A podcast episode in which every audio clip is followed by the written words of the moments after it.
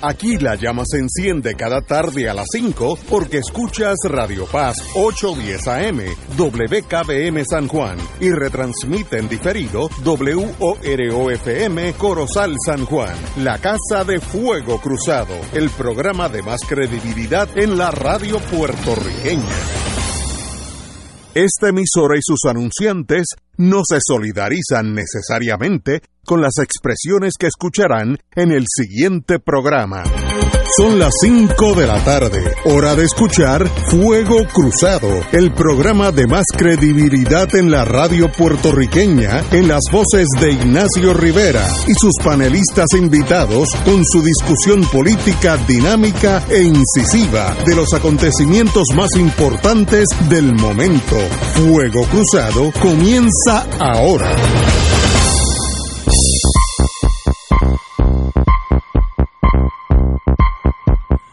Muy buenas tardes amigos y amigas de Fuego Cruzado. hoy hay una agenda llena de cosas, todo está pasando en Puerto Rico a la misma vez. Creo que este programa, si eh, fuéramos a analizar todo eh, detalladamente, empezaría a las 5, terminaría como a las 2 y media de la noche, por, por, lo inmediato, no entra en detalle en las cosas. Pero estamos aquí, hoy tenemos como siempre, los miércoles un día especial, tenemos a un secretario de justicia que eh, en estos días está perfectamente aquí localizado, don Héctor Rachel. Muy buenas tardes a la invitada, a los miembros del panel, a Puerto Rico, especialmente al oeste borincano. Usted tiene ahorita que coger el podio porque usted está, su institución está tambaleándose. Y no es por un terremoto, está cayendo sola. Pero Héctor Luis Acevedo, buenas tardes. Muy buenas tardes, un placer estar aquí nuevamente. Un saludo a la invitada y, a los compañeros del panel. Y alguien muy especial para Fuego Cruzado, una compañera, de, amiga de Fuego Cruzado de mucho tiempo. Eh, y tenemos que hablar con ella al principio porque ella está ocupadita. Me dijo que caminó desde tras talleres hasta cantera Mira, yo no, ni guío esa distancia, ni la guío. Eh, hay que, la que se ganan los puestos. Rosana López, muy buenas tardes. Muy buenas tardes, gracias por la oportunidad. Eh, un saludo también a todos los panelistas. Siempre muy orgullosa de estar en este panel y, siempre obtener muy buenas ideas y recomendaciones y sobre todo una buena vibra. Muy, muchas gracias. muchas gracias. Eh, uno a veces en el ser humano las cosas básicas son las que atraen y yo desde que conocí a Rosana hace 5 o 10 años, tiene esa espontaneidad, esa sonrisa, esa, esa, esa aura de felicidad, de amistad, que uno la palpa, uno la sabe, eso no es, eso no se estudia, eso o se tiene o no se tiene. Así que bienvenida a Fuego Cruzado.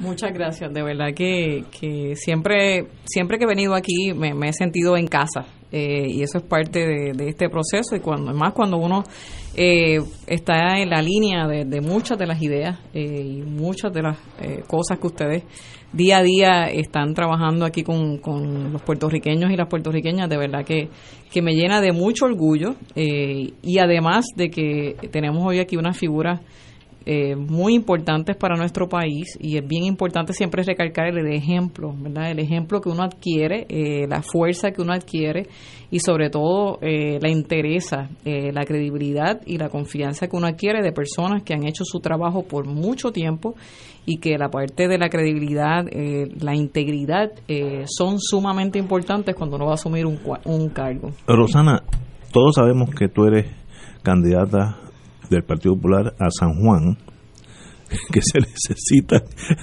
drásticamente un buen alcalde o alcaldesa, drásticamente, porque estamos eh, yo hoy tuve, me desvié, pues tuve que ir por la fortaleza, fortaleza, no gente de Ayuya y adjunta, y parecía un camino vecinal, una cosa que en pocos países en el mundo, no importa su pobreza, la avenida principal que llega al Palacio Presidencial está tan mala. En el mundo entero, nosotros estamos en el top ten, en el mundo entero, así me dio hasta pena, así que trabajo hay. Al presente, cuál es su posición que está haciendo. como hay tiempo, vamos a cogerlo suave. Ahorita caemos en San Juan. al presente, ¿usted está? Yo soy senadora por acumulación. Eh, actualmente, pues ya la sesión terminó, aunque se augura de que, de que va a abrir otra sesión, así que vamos a ver qué pasa en estos días. Eh, pero sí, he estado trabajando por, por mucho tiempo. Este sería mi octavo año eh, como senadora, luego de haber salido. Este es segundo cuatrenio. Este es mi segundo cuatrenio, después de haber salido de la Procuraduría por 11 años. Estuviste en la Procuraduría de la Familia. Del de, la Procuradora de las Personas de edad avanzada. Eh, Acuérdese de la Ley 7 y todo el revolú y las almas y todo ese tipo de cosas. Sí, sí, eh, llevo ya 11 años. 11 años, ya llevo 25 años de servicio público. Wow. Eh, he estado en la Universidad de Puerto Rico. La edad, hablándote en serio. Gracias, Yo creo que aquí todos los que todos los que están en la cabina, que somos tres y uno afuera, cuatro, no aparenta los años de servicio público que tiene. 25 años, yo estuve trabajando en el área social por mucho tiempo, eh, soy asistente de enfermera, soy gerontóloga, estudié también en Estados Unidos, luego vine a Puerto Rico, entré en recinto de ciencias médicas en la Escuela Graduada de Salud Pública como gerontóloga. Eh, de ahí salgo a ser procuradora de las personas de edad avanzada en el 2001 eh, y salgo en el 2011 a raíz de la ley 7 y que luego de haber ganado el caso en el Tribunal de Apelaciones de Boston. ¿Qué caso? El caso por por la ley 7 que querían que yo se santiara a mis ah, empleados eh, que eran pagados con fondos este, federales y yo llevé el caso al tribunal y llegamos hasta el Tribunal de Apelaciones de Boston. Yo gané el caso eh, junto al equipo de trabajo de la Procuraduría eh, y luego, a raíz de que ganamos el caso, pues en el 2011 a las 11 y 28 de la mañana, porque nunca lo olvidaré, eh, fue que entraron eh, una serie de policías y personal de Fortaleza armados a sacarme a la oficina en aquellos momentos. No me digas. Hace nueve años pues, no, tiene que escribir la verdad. Es que uno se olvida de esos detallitos, digo, el público, como nosotros. Sí, las, las estoy escribiendo, las estoy escribiendo y como le decía ahorita, en toda la trayectoria siempre a mí me ha gustado mucho el, el servicio directo, el contacto directo. Uno no deja de tener el oído en tierra si uno no lo hace así. Eh, vengo del área social, vengo del área de la salud, sin embargo, pues durante mi época de senadora, y lo voy a seguir haciendo, he trabajado mucho con las leyes de cabotaje, usted sabe que he estado aquí en varias, en varias oportunidades trabajando lo que es el desarrollo económico, las leyes de cabotaje eh, y el apoyo a los productos puertorriqueños, entre otras cosas, ¿verdad? En el área de educación. Eh, así que... Eh, más de 100 170 este, medidas que se aprobaron de mi autoría, este, así que, que me siento muy orgullosa del trabajo que hice ahí y por eso es que decido entonces, una vez que ya entiendo que he terminado eh, muy bien, ¿verdad? Con, con resultados positivos en la legislatura de Puerto Rico, entendí que tenía la experiencia, eh, también la integridad, la educación, eh, y todo lo que eso conlleva para administrar una ciudad tan importante como la ciudad capital. Y ahí es que decido, uno, uno debe hacer la evaluación, ¿verdad? Uno siempre tiene que hacer las evaluaciones eh, individuales de si tienes las competencias o no, si tienes las experiencias o no y si tienes todas las capacidades para llenar una posición y que tu trabajo haya sido de resultados positivos, porque tú puedes tener trabajo, pero no, no con resultados positivos, ¿verdad? Y, y ahí es que decido, una vez la alcaldesa decide eh, aspirar para la gobernación, eh, yo decido hace año y medio atrás empezar una cruzada en, en San Juan. Eh, me estuve reuniendo en todas las comunidades, visité cada una de las comunidades integré eh, personas de, de, los diferentes temas que quisieron entrar para trabajar no una plataforma, yo no creo en las plataformas, yo creo en un plan de acción estratégica. Yo soy una persona muy estructurada y me gusta, eh, desde el punto de vista de haber administrado una agencia por tanto tiempo y haber también estudiado administración, eh, entiendo que para uno poder regir los destinos de una ciudad tan importante como la es, de, la, San Juan, tú tienes que tener una estructura eh, administrativa, una experiencia eh, y que conozcas tanto el andamiaje público como el andamiaje universitario, como el andamiaje comunitario, como el, como el andamiaje gubernamental y el legislativo en, en mi caso. ¿Y qué hace una senadora de dos cuatrenios tomar ese paso es como el paracaidismo, el paracaidista cuando está en la puerta del avión, que un pasito es, conlleva un montón de otras acciones que le van a pasar a esa persona, para bien o para mal. ¿Qué te hace cambiar de la relativamente tranquilidad, entre comillas, porque vemos que el Senado está también echando fuego, a brincar a una posición difícil, asumiendo que ya ganaras, que ya ganaste, San Juan necesita mucha ayuda, mucha obra, o sea que no es, no es algo fácil, aunque gane por todos los votos, el trabajo va a ser bien difícil. Pues aunque no lo creas, lo más que me gusta y lo más que provoca yo entrar a la candidatura para la alcaldía de San Juan, porque sé, estoy consciente de que voy a ser la próxima alcaldesa de San Juan, es el reto el reto principalmente fue lo que me provocó. Yo creo que alguna vez estar por tanto tiempo ofreciendo servicio directo, eh, estructurando, estableciendo lo que es eficacia, eficiencia, ver los resultados, ver las estructuras, si resultan, si no resultan, medir la calidad de servicio, eh, y tú ver el efecto inmediato es una de las cosas que más a mí me gusta. Eh, y creo que para mí eso es lo, lo más que me ha provocado a mí entrar en esto y sobre todo, que es lo que estoy haciendo ahora, el contacto con la gente. A mí me gusta eh, ayudar, me gusta ayudar from the grassroots, no me gusta hacer cosas por hacerlas, me gusta buscar alternativas a los problemas desde sus inicios. No me gusta irme por las ramas eh, creo que San Juan necesita una persona eh, estructurada, con experiencia, íntegra, eh, que tenga la capacidad para poder trabajar en equipo, que fue una de las cosas que más nos distinguió la Procuraduría, porque yo no lo hice sola, yo lo hice con un gran equipo de trabajo, tú tienes que elegir tener un gran equipo de trabajo, ser una gran motivadora de tus empleados y tus empleadas. Para mí nunca fueron empleados, para mí fueron eh, parte de una misión de vida. Yo no veo esta candidatura como una candidatura ni una posición, eh, yo lo veo como una misión de vida es como siempre lo he, lo he visto.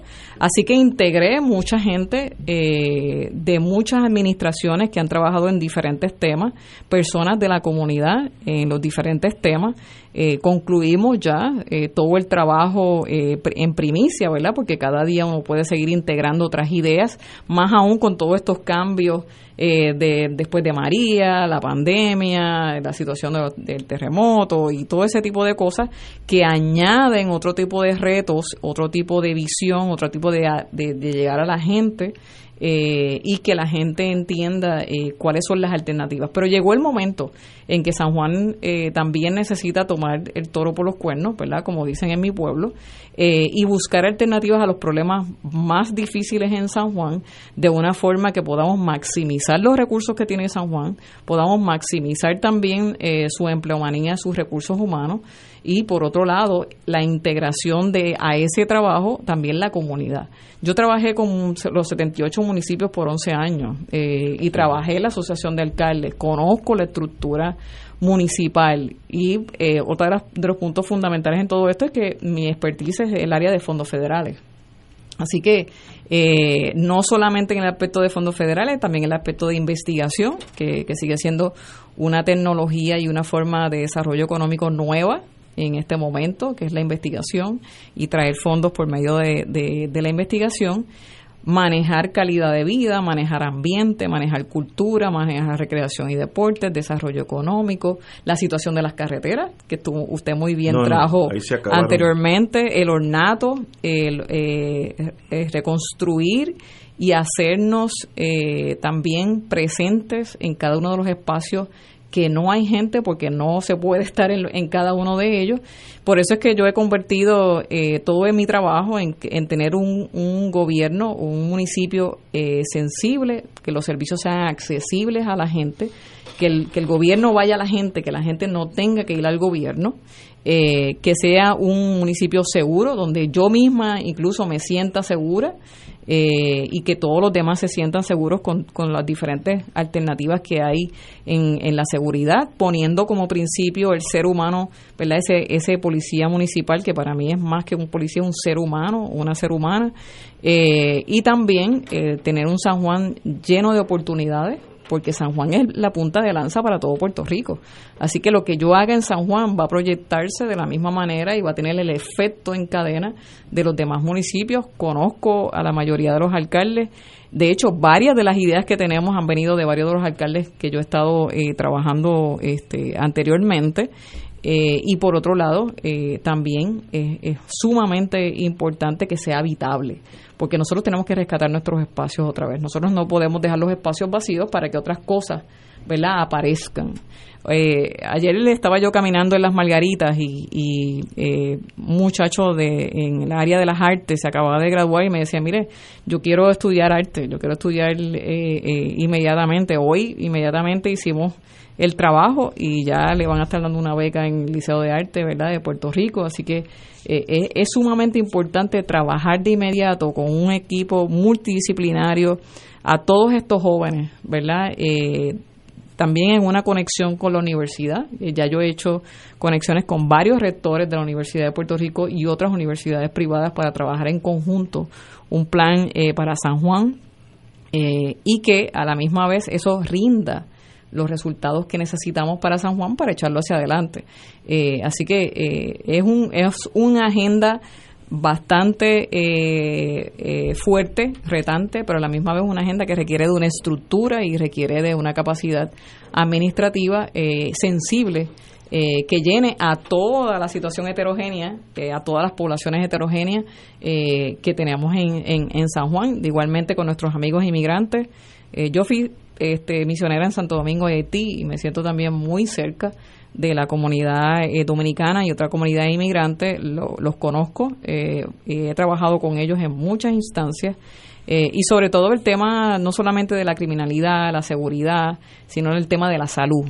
va a ser algo trascendental. Yo estoy sumamente contenta con el trabajo que se está haciendo, que se va a hacer en San Juan en la parte de salud y vamos a, transformar a San Juan y llevarlo a, a otro nivel que es lo que necesitamos.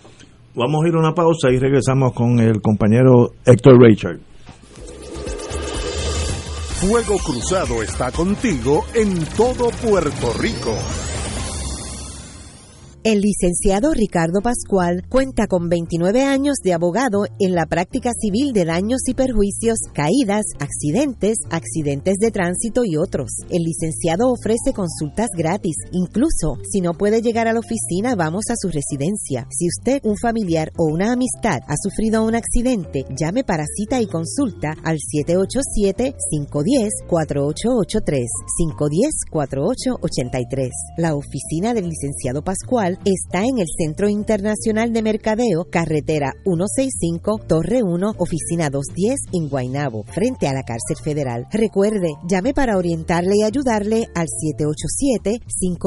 787-510-4883, 510-4883. Hoy más que nunca necesitamos ayudarnos los unos a los otros. Casa Centro Raquel es un centro de ayuda y guía para la mujer. Estamos abiertos de lunes a sábado de 9 de la mañana a 4 de la tarde para ti mujer. En este apremiante momento, para más información, 787-998-3900. Estamos aquí para ti mujer. Fanático del deporte, la mejor información y el mejor análisis lo escuchas los sábados a las 2 de la tarde por Impacto Deportivo con Javier Sabat y el más completo elenco en deportes por Radio Paz 810 AM y en las redes sociales Facebook Impacto Deportivo Radio PR Twitter e Instagram Impacto underscore Deport juntos impactando el deporte nacional. AESA, la pequeña gigante, te invita a sintonizar su espacio radial AESA Informa todos los jueves a las 4 y 30 pm. Se estará ofreciendo información relevante a los pensionados y jubilados de Puerto Rico. Te esperamos AESA Imparable, auspiciado por MMM Alianza.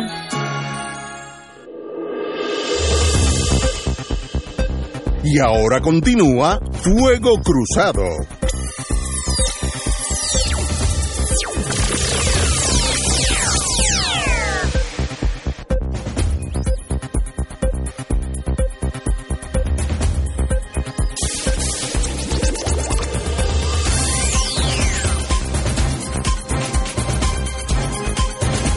Regresamos, me acaba de decir la compañera, la señora senadora Rosana López, que se tiene que ir porque tiene otro compromiso. Pero todavía tenemos unos tiempitos, un tiempito. Tenemos unos 15 minutos con ella, así que disfrutamos mucho su compañía. Don Héctor Richard. Usted ha estado, obviamente, observando, pensando un San Juan. Quizás no el que vemos, no el que quizás hemos visto en el pasado, Si fuéramos a conceptualizar cuál es ese San Juan, cuál es su visión sobre San Juan, que sería lo que motivaría a la gente a realmente ver un cambio. Pues mire, gracias por la pregunta, de verdad que yo, yo como muchos otros soñamos otro San Juan. Eh, soñamos volver a ver a San Juan eh, vivo después de todo lo que ha sucedido. Eh, y por eso fue que decidimos, ¿verdad? No yo solamente, sino con las comunidades, con las personas en los diferentes temas, que teníamos que tener un San Juan en primer lugar que fuera sensible a todas las poblaciones. Nosotros tenemos casi 94 mil personas de 60 años o más en San Juan.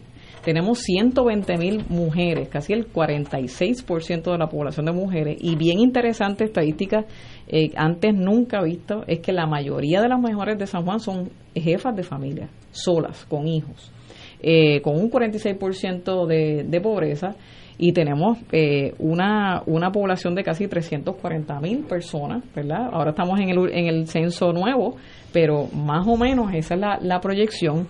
Nosotros hubo, hay una impresión con respecto a la, eh, a la emigración. Eh, y según los datos de la Escuela de Salud Pública, de la cual yo pertenecí, de la Escuela de Demografía, eh, ciertamente la, emigración no ha sido de San Juan, sino que de la gente se, murió, se movió de la parte central de la isla hacia San Juan y de San Juan salió hacia otras eh, partes de los Estados Unidos y, otros países. Lo que sí hubo fue mucha movilización dentro de San Juan, lo que se llama una movilización intra San Juan, eh, hacia comunidades mucho menos costosas.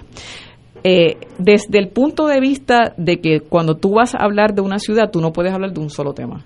Tú tienes que hablar de desarrollo económico, tú tienes que hablar de ornato, tienes que hablar eh, de las carreteras, tienes que hablar de la salud y tienes que hablar de la seguridad para poder tener un ambiente, ¿verdad? El plato lleno para tú poder ofrecer lo que eh, la gente quiere para tener más empleos, para tú poder desarrollar, ¿verdad? Un, un municipio. Yo estoy clara en que el municipio no tiene muchos recursos eh, estamos hablando, estaba, eh, hemos estado viendo las finanzas con otro equipo también eh, dentro de, del trabajo que estamos haciendo. Estamos hablando de que en el 2012 se recibió un municipio con una deuda de 694 millones de dólares. ¿Qué año, perdón? En el 2012 se recibió con una deuda de 694 millones.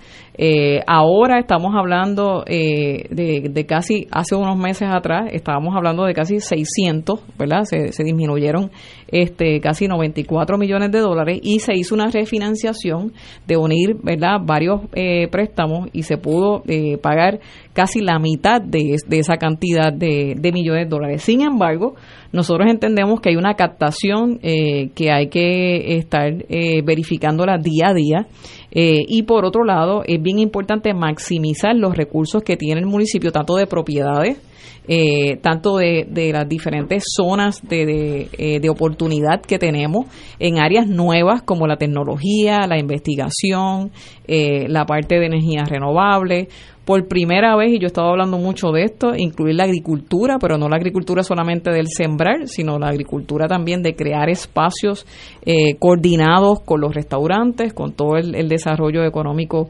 eh, de San Juan. Eh, y no más lejos de eso, la situación de atraer los jóvenes, darle una oportunidad cuando están en la universidad, no después de la universidad, antes de la universidad, empezar a seguir esos jóvenes proveerle de oportunidades y experiencias y llenar ese espacio donde nosotros queremos que se mantengan para que no se nos vayan fuera de Puerto Rico, porque tenemos un 11% de la población que son de 60 años o más. Por lo tanto, nosotros tenemos que concentrar esas personas que están saliendo de la universidad, tenemos, tenemos que obligatoriamente San Juan y todo Puerto Rico mantenerlas en Puerto Rico. Así que tenemos que trabajar eso ciertamente con la Universidad de Puerto Rico y con las demás universidades que están en, en San Juan. Eso en Arroyo Habichuela lo que quiere decir es que si yo tengo un municipio donde tengamos el recogido de basura, la situación del ornato, la situación de las carreteras y tengamos el ambiente necesario para poder traer, ¿verdad? Y de hecho, enmarcarlo desde, el punto de vista internacional, que es una de las cosas que yo he estado trabajando también con las leyes de cabotaje, y ver cómo nosotros vamos a estar trabajando eh, con todo eso que, que se importa a nuestro país versus a lo que le vamos a estar dando énfasis, que es a lo de aquí, a lo de Puerto Rico, y los incentivos que se le puedan dar a lo que se produce en nuestro país para poder competir con el que viene, ¿verdad? Desde ese punto de vista. Pero el empleo sigue siendo un punto fundamental y para yo tener empleo, para yo tener la riqueza, para yo poder ayudar y dar servicios en el municipio, yo necesito tener el ambiente necesario, ¿verdad? El escenario necesario para atraer esa inversión a nuestro país eh, y que hagamos disponibles todas esas y cada una de, los, eh, de las estructuras municipales le podamos sacar el dinero necesario para poder también atraer, porque yo no puedo ser solamente una chequera de pagar y pagar y pagar, yo también tengo que tener una serie de ingresos y lo que estamos buscando son alternativas que sean viables, ¿verdad? De modo que tampoco laceren bajo ninguna circunstancia el bolsillo de, del sanjuanero y de la sanjuanera, pero que a la misma vez puedan traer inversión y que yo mantenga al, a, la, a la clase trabajadora, eh, que hoy estamos entre las personas principalmente que están entre los entre los 40 a los 54 años, que son la mayoría que tenemos en, en Puerto Rico en cuanto a, en, San Juan, en cuanto a mujeres específicamente, y la mayoría de 16 años o más. Para que ustedes tengan una idea, ya en Puerto Rico nosotros tenemos más personas de 60 años más que de 15 años o menos. Ya se revirtió completamente. Por lo tanto, tú no puedes trabajar esto desde el punto de vista administrativo solamente, que, que es una evaluación socioeconómica que fue la que nosotros hicimos. Incluso yo hice una evaluación socioeconómica con la doctora Linda Colón, eh, que ustedes la conocen, es, directora de comunidades especiales eh, y excelente socióloga, ¿verdad? Eh, de todos los residenciales públicos. Nosotros tenemos 52 residenciales públicos, le pueden preguntar a Héctor Luis que está aquí, 52 residenciales públicos, yo tengo 54 égidas este, eh, que son eh, sumamente este, importantes como nosotros vamos a trabajar con la idiosincrasia, con las necesidades de cada residencial público. Eso es sumamente importante. Cuando ya yo voy a un residencial público a caminar, yo sé la demografía de ese sitio. Yo sé cuántos niños hay, yo sé cuántas mujeres hay, yo sé cuáles son eh, eh, la, descripción demográfica de esa población. Y luego que tengo esa información, entonces lo veo en carne viva. Eh, y uno puede lidiar una cosa con la otra, pero para hacer eso, tú tienes que tener una estructura administrativa con un plan de acción estratégica. ¿Qué es un plan de acción estratégica? Tú estableces qué vas a hacer, cuándo lo vas a hacer, quién lo va a hacer y cómo lo vas a medir. Si nosotros no medimos resultados, nosotros no podemos hacer nada. Y si nosotros no incluimos a la comunidad, tampoco vamos a poder hacer nada en, en, en San Juan. Así que son puntos que ya estamos trabajando, no es que vamos a llegar para hacerlo, son estrategias fundamentales que ya la estamos trabajando y que son eh, importantísimas cuando, cuando tú ves el ingreso en San Juan de, la, de, la, eh, de los hogares, la situación de las madres de, familia, la situación de los niños con discapacidad, eh, la situación que vemos de la educación, porque en San Juan tiene un, una serie de, de estructuras educativas, pero yo no me puedo deslindar de la cantidad de escuelas que yo tengo en San Juan y de los servicios que se ofrecen en San Juan y de los que servicios que no ofrecen las escuelas públicas, porque yo tengo que mantener unos jóvenes y ahorita le decía que yo le decía a una señora ayer en las, en las Margaritas, yo no voy a pelear con los puntos de droga. Yo voy a trabajar para que los jóvenes no lleguen a los puntos de drogas porque es como nosotros podemos satisfacer las diferentes necesidades de los jóvenes y para eso tú tienes que tener una conexión entre la parte social, entre la parte de seguridad, entre la parte de, de salud y los diferentes servicios, cómo los interaccionas unos con otros y cómo los mides junto con la comunidad cuando los evalúe en un punto dado. Yo conozco municipios que recogen el escombro y a los cinco minutos están llamando, ¿les recogieron el escombro? ¿Se lo recogieron bien? Yo aspiro a eso. Yo aspiro a llamar, a que yo misma pueda llamar y yo tengo un escombro y que me digan tal día lo vamos a estar recogiendo. Y yo aspiro a tener un equipo, tanto desde el punto de vista de servicios, eh, como de, de, los servicios a la ciudadanía en los cinco puntos estratégicos de San Juan, norte, sur, este y oeste, y centro de San Juan, porque no es lo mismo Caimito ni Morcelo a decir el viejo San Juan, que son los dos extremos, ¿verdad? Eh, no es la misma necesidad. Yo he caminado Morcero en innumerables ocasiones. Es más, hay un barrio que le llaman la pata del burro y realmente es bien lejos. O sea, uno ve San Juan completamente desde ahí y las necesidades son totalmente diferentes.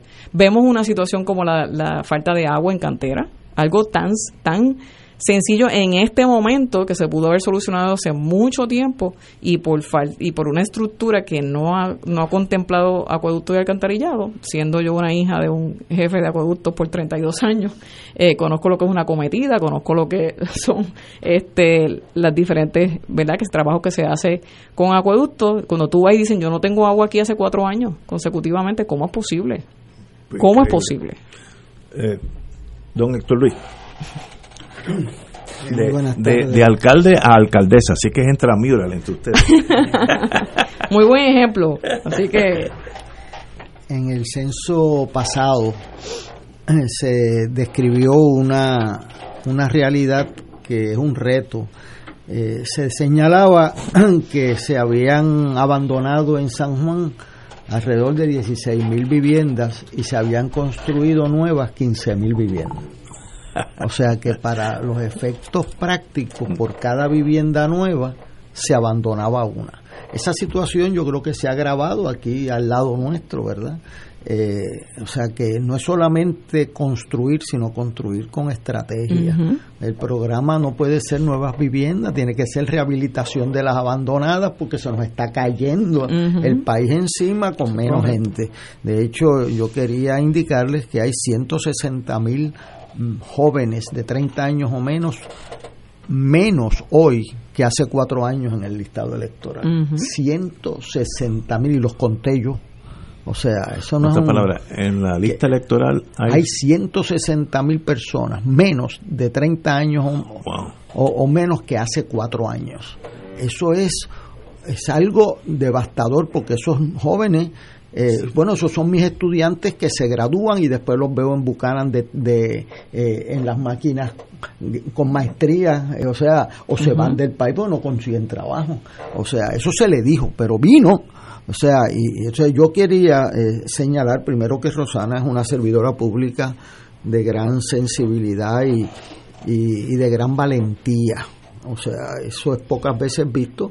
Hemos tenido una persona en el servicio público con una devoción a la gente que trabaja, que son las personas de edad eh, mayores por 11 años. Y segundo cuando la mandaron a salir dijo venga a sacar de aquí y la fueron a arrestar un alma o sea, esa es la historia de esta joven que tenemos al frente. Increíble eso. Este, o sea, que, eso es importante porque el carácter se va forjando con unos principios y con unas vivencias. Se va tallando la personalidad de un ser humano. Eh, al que le toque la alcaldía de San Juan le va a tocar muy duro por una situación económica brutalmente eh, estrecha. Yo leo los informes. Veo también que hay una oportunidad. Aquí en esta silla donde yo estoy sentado estaba la directora de la agencia de la Junta Fiscal, eh, y nosotros le preguntamos que cuál era la prioridad de Puerto Rico. Y se quedó pensando, se quedó pensando, no fue así rápido y qué sé yo, porque le habíamos dicho, oiga, y las energías de Puerto Rico, porque qué pasa, si tú quieres traer trabajo, y tú tienes tres veces el costo de energía de lo que tiene otros países, ¿a dónde se van a poner esas fábricas? Porque no vienen aquí por las playas este, porque le gusta eh, bailar salsa. este, o sea que esta es una oportunidad con todos esos fondos de una, un plan de energía renovable. Eh, viable y ella dijo aquí lo de energía porque es la clave para nosotros poder traer empleo si tú no tienes empleo en San Juan eh, se te va a caer la ciudad encima. Pues si no tienes empleo, tienes menos ingresos, tienes menos ingresos, no puedes dar el mantenimiento de la ciudad y se te va a caer encima. Así que eh, me gusta mucho saber que estás caminando, porque uno eh, lleva unos mensajes, pero forja otros a través del contacto con la pobreza. A mí me preguntaron, Edwin Reyes, que en paz descanse, un poeta, eh, que me ayudó con mi discurso inaugural, me dijo, oye Héctor Luis, usted ha caminado San Juan por dos años y pico, y es correcto. Y ha visitado todos los barrios en San Juan, sí. Y he visitado todos los caseríos por lo menos dos veces. En el caso de Llorén, siete veces. Una a una. Eh, en el caso de las Margaritas, creamos los laguneros, que eran una escuela de pescadores. Y de ahí es que sale el punto de mover los pescadores que vivían debajo del puente de la Constitución al centro pesquero. Este, y me dijo, ¿cuál fue la impresión? Cuál, ¿Qué es lo más que le ha dolido a usted de todo lo que usted ha visto y sentido en San Juan? Y yo me recordé algo que él articuló mucho mejor que yo, porque esa es la virtud del poeta, de unas casitas que vi detrás del hospital metropolitano, donde una, una porqueriza la habían convertido en apartamentos de embuste, o sea, divididos por una sábana. y esto, y uno ve las nenas de 12 y 14 años eh, rondando por allí con 20 familias más. Y yo que tenía una hija de más o menos esa edad, pues me he dado Entonces yo le dije esa experiencia y él me dijo, y este es el discurso inaugural que lo puso él, no lo puse yo. Es decir, esas casuchas que parecen dejadas de las manos de Dios. Y yo le pregunto a Rosana hoy, 8 de junio, ¿qué ha visto que parece dejado de las manos de Dios en su vagar por San Juan? Pues fíjese que antes que usted llegara de eso que estábamos hablando, hablando con Ignacio, de que, que cuando uno camina, eh, y yo que he estado caminando por tanto tiempo eh, en San Juan y todavía me falta, eh, es impresionante cuando yo me voy a acostar por las noches, a mí se me han quedado como una fotografía en la mente. y ciertamente a mí la pobreza me, me, me causa mucha más energía, me causa mucha más provocación. Eh, he visto pobreza, he visto eh, durante la pandemia, porque yo pues también soy asistente de enfermera y tuve que también ayudar en ese en, varios en varios barrios mujeres jóvenes eh, sin trabajo, que no le llegaba nada, que no le llegaba el pan, que no le llegaba el desempleo, este, acabando una, me acuerdo como hoy, una que acababa de dar a luz hace una semana y cuando entro a su apartamento no tenía nada, ni agua en la nevera. Eh, me, me, me, partió el alma y de verdad que, que para mí fue bien fuerte. Vi muchas, me he visto muchas personas de avanzada en condiciones infrahumanas, eh, que las he tenido que trabajar inmediatamente eh, y que en muchas ocasiones dicen es que mis hijos no están en Puerto Rico y yo no quiero molestarlos y, y, y pues vivo así. Eh, muchas situaciones también con jóvenes. A mí me, me, me, mata el hecho, ayer mismo, por decir un ejemplo, me encontré con un, una persona líder del boxeo y me decía, eh, yo estoy ayudando a varios jóvenes en el área del, boxeo, igual que a, niñas como niños. Eh, porque me gusta mucho el deporte y creo que las artes y la cultura y, el, y la recreación, o sea, y los deportes ayudan a que los jóvenes no se metan en las drogas, ¿verdad? Y creo mucho en eso. Eh, así que uno de los líderes me decía, mira, tengo ya un joven que, que, que ya está preso, porque no han abierto los gimnasios, están en los sitios sin hacer nada, el ocio, y entonces no es solamente que se trata de, de, de que no los podemos abrir porque por seguridad, por la situación de la pandemia, es que es peor que eso. El que no abramos eh, incluso con la seguridad necesaria, vamos a tener estos jóvenes que hemos luchado tanto en diferentes comunidades con, una idiosincrasia difícil de lidiar, que entonces los vamos a perder en el camino. Y eso yo me fui con una preocupación terrible eh, con respecto a eso, porque uno de los puntos fundamentales, y usted acaba de decir un dato sumamente importante, que está influenciado por muchas cosas, porque el problema de, no de tener pocos jóvenes en nuestro país el hecho es de que se ha envejecido el país, la situación de la criminalidad lo que mata más es a jóvenes, eh, la situación de que se han ido de Puerto Rico sigue siendo un dato este, fundamental. Eh, así que eh, son muchos y cada uno de los dibujos que yo tengo en mi mente de, de todas esas caminatas. Hay una que a mí me, me sacó este, ciertamente de, mi confort y fue en, en una de las áreas de de Buenavista, entrando yo por uno de los callejones, porque estoy entrando a todos los callejones también, esta madre con un joven adolescente eh, que su portón era un pedazo de, zinc, eh, y cuando tú alabas el pedazo de zinc estaba la casa eh, de madera, y, y ciertamente cuando llegamos con otra persona líder allí, el joven se le tiró encima, ¿verdad? Este y el niño pequeño, que había un nene pequeño, eh, dentro de la bolsa había un bolso de, arroz y el nene abrazaba el, el, bolso de arroz. Y la líder le dijo, pero ¿por qué tú estás abrazando el, bolso de arroz? Porque es que llevo comiendo pan eh, hace un mes y no había comido arroz. Y, y, y, y uno dice, Dios mío, o sea, estamos en San Juan, en la ciudad capital, hay niños pasando hambre, hay jóvenes pasando hambre. Cuando están los servicios ahí, ahí están los, los fondos que no se han desembolsado, la cantidad de viejos sin, sin los 1.200 pesos. Eh, que, que, no le han llegado, la, la situación de la falta de, de alimento, la falta de comida. Eh, entonces, es como cuando yo era misionera. Tú no podías misionar si la gente tenía el estómago vacío. O sea, no tenía ningún sentido, porque no te iban escuchar. Así que, que es la misma situación eh, que tenemos hoy, ¿verdad? En, un Puerto Rico real, porque no es el de no es el del Capitolio con aire acondicionado y con, con las lucecitas y todo ese tipo de cosas, ¿verdad? Este, yo ando en mi huevo que tiene 200 mil millas eh, y, y, ando sola, ¿verdad? En ese sentido. Lo, de lo que hablamos es de un Puerto Rico real, de un San Juan real, que tiene de todo, es heterogéneo, pero no lo podemos trabajar diferente. Tenemos que trabajar que el desarrollo que haya, el servicio que haya, el empleo que haya, esté disponible para todo el mundo por igual. No puede ser en una zona sí y una zona no, como me pasa con Río Piedra. Río Piedra no es un solo, no es una solo, un solo tema. Río Piedra son muchos componentes.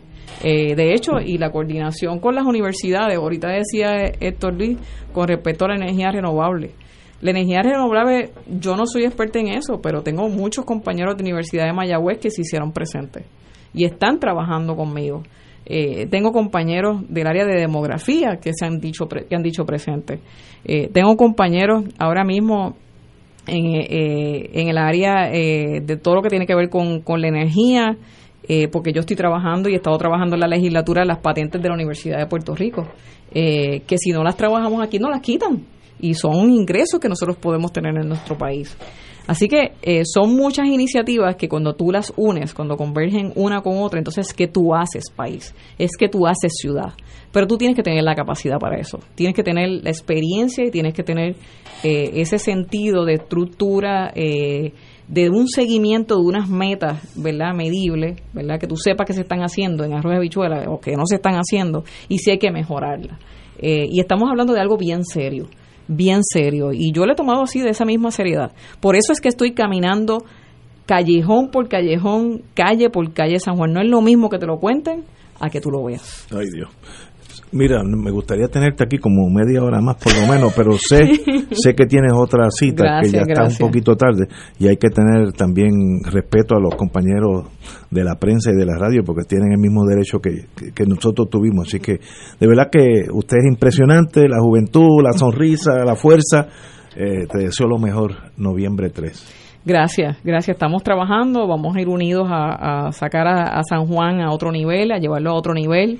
Eh, y yo estoy consciente de que lo vamos a hacer. No es que creo, es que yo sé que lo vamos a hacer un privilegio tenerte aquí, Gracias Rosana López, senadora de Puerto Rico y candidata a la alcaldía de San Juan, noviembre 3, que es de aquí a cinco meses, cinco o seis meses. Eso queda muy poco. si vas cinco meses terminas en diciembre. ah, no, cuatro. Con cuatro meses menos, menos cinco días. Exactamente. Uy. Uy si, si vas en diciembre, votas en la próxima. Exacto.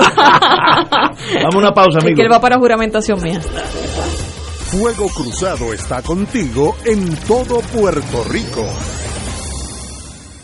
El licenciado Ricardo Pascual cuenta con 29 años de abogado en la práctica civil de daños y perjuicios, caídas, accidentes, accidentes de tránsito y otros. El licenciado ofrece consultas gratis, incluso si no puede llegar a la oficina, vamos a su residencia. Si usted, un familiar o una amistad ha sufrido un accidente, llame para cita y consulta al 787-510-4883, 510-4883. La oficina del licenciado Pascual está en el Centro Internacional de Mercadeo, carretera 165, Torre 1, oficina 210 en Guaynabo, frente a la cárcel federal. Recuerde, llame para orientarle y ayudarle al 787-510-4883, 510-4883. 2.6 millones de autos en Puerto Rico, algunos de ellos con desperfectos.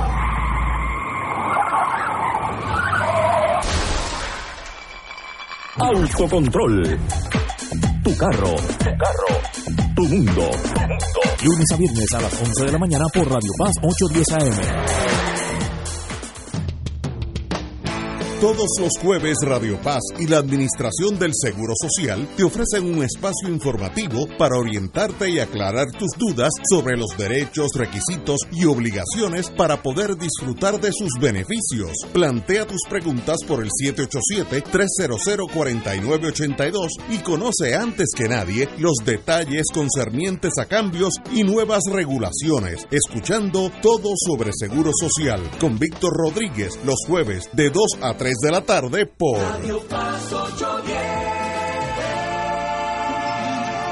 En Radio Paz 810 AM agradecemos las contribuciones de nuestros oyentes recibidas a través de ATH Móvil durante esta larga cuarentena, que nos ha permitido mantenernos en el aire a pesar de la difícil situación económica que nos ha golpeado duramente. Permanecemos a flote, pero cada vez es más cuesta arriba la misión de seguir operando este ministerio radial al servicio de nuestros hermanos en la fe y nuestra iglesia. Ahora más que nunca necesitamos de tu solidaridad. Entrando a la aplicación ATH móvil de la siguiente manera. Paso número uno, marca Pay Business. Paso 2, busca Radio Paz 810. Número 3, escribe la cantidad del donativo. Y número 4, presiona enviar. Muchas gracias por tu ayuda y mil bendiciones ahora y siempre. Dale una vuelta al mundo los viernes a las 2 de la tarde y repasa las noticias y acontecimientos más relevantes, los sucesos que trascienden límites territoriales y sus protagonistas son objeto de discusión y análisis de nuestro panel. Para ampliar la perspectiva noticiosa de nuestra audiencia, emprende una vuelta al mundo, cada viernes comenzando a las 2 de la tarde por...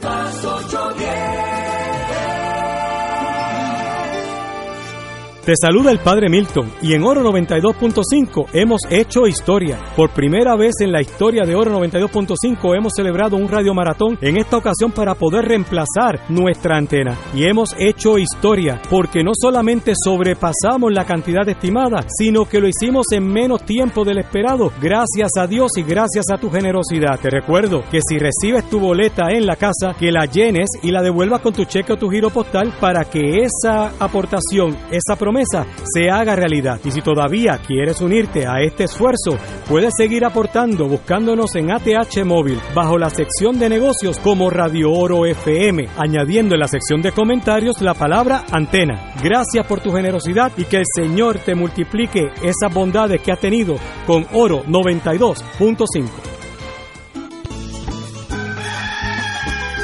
Llegó la hora de reactivar el fervor católico y agradecer las bendiciones divinas. De regreso al santuario en persona para la misa de madrugadores desde las 5 y 30 de la mañana. La convocatoria es para reunirnos implementando todos los protocolos y distanciamiento social que garantice nuestra seguridad y no represente peligro para la salud en las amplias facilidades del Santuario Nacional de Nuestra Señora, Madre de la Divina Providencia en Cupey. Nos congregaremos con las debidas precauciones el sábado primero de agosto a las 5 y 30 de la mañana. Misa de madrugadores de regreso al santuario. Para detalles accede a nuestra página en Facebook o llama al 787-646-9448. Transmisión radial por Radio Paz 810 AM y Radio Paz 810.com. Oro 92.5 FM. Radio Oro FM.com.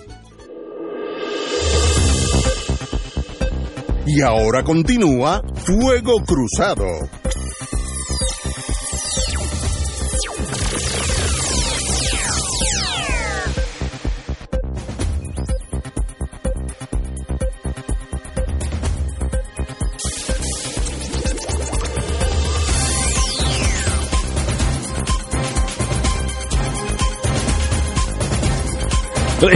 Regresamos a, Fuego Cruzado, como decía el profe, eh, eh, en su talento gigantesco, José Arsenio Torres. Vamos a aterrizar ahora aquí para hablar de las cosas locales.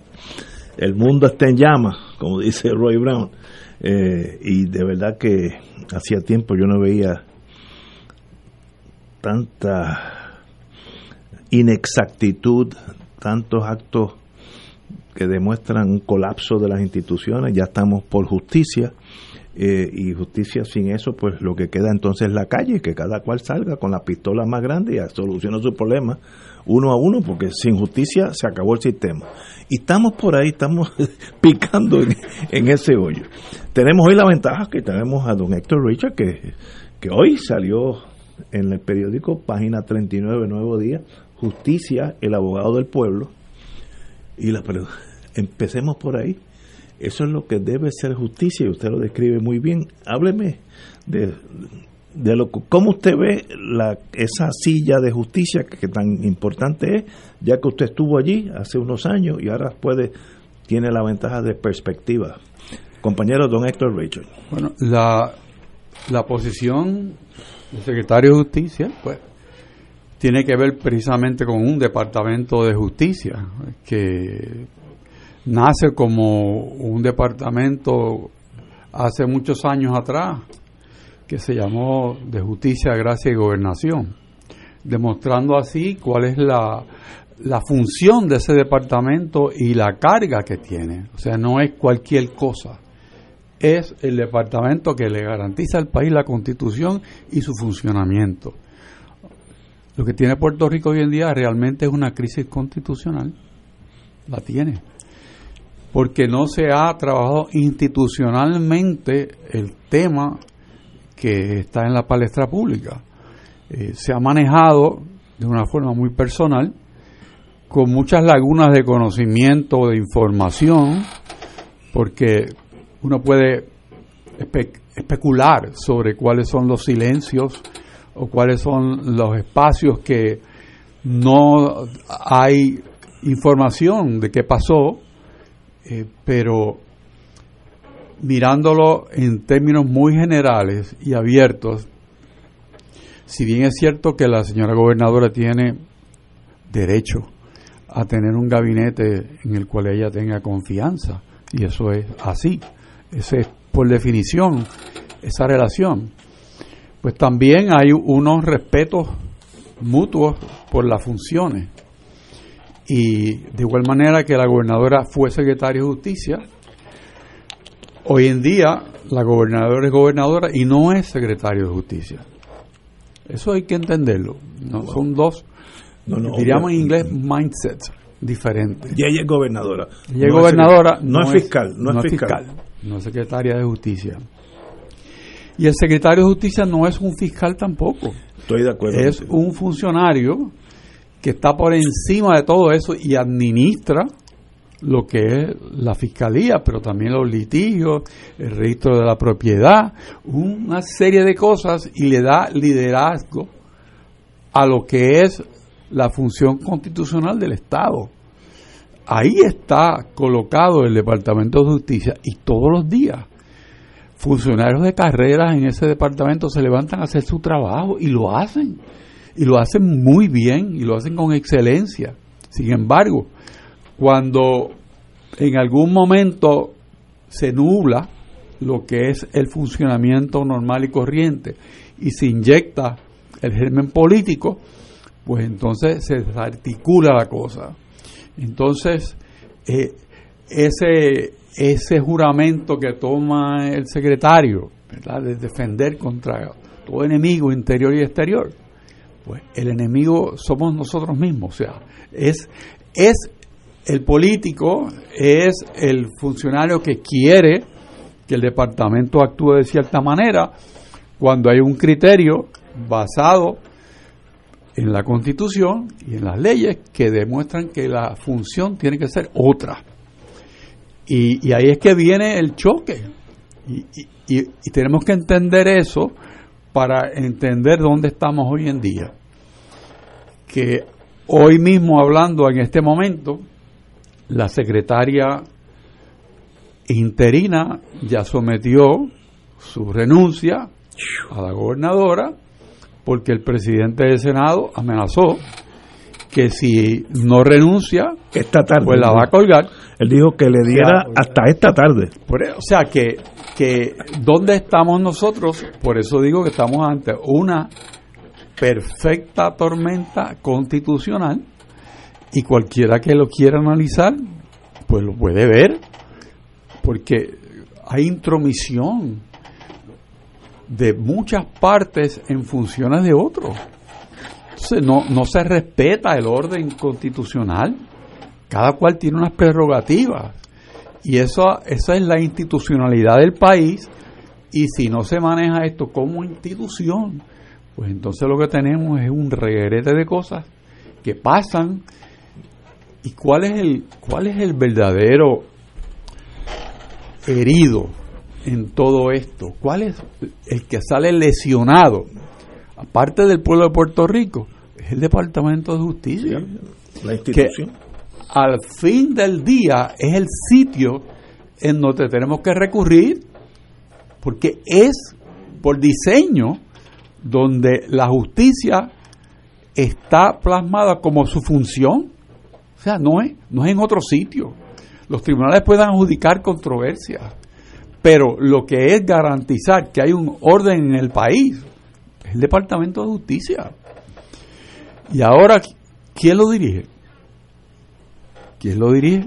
No, en este momento nadie. Pues, entonces está caminando por, por fe, porque si no tiene una titularidad, si no hay una persona que tenga un compromiso, y yo estoy seguro que la secretaria interina cuando aceptó, aceptó el compromiso, pero ante la situación política que tiene Puerto Rico hoy en día, pues ella dijo, bueno, lo más prudente es poner al servicio de la gobernadora mi renuncia y que ella escoja, porque si ya el poder que me tiene que confirmar ha dicho que no, antemano, pues entonces me imagino que con un ejercicio de práctico de parte de ella, pues optó en el momento en que lo hizo. Hizo- hizo lo- yo creo que es lo correcto. Bueno, Ante esta tormenta, yo me salgo. allá usted. pero entonces, ¿y ese vacío?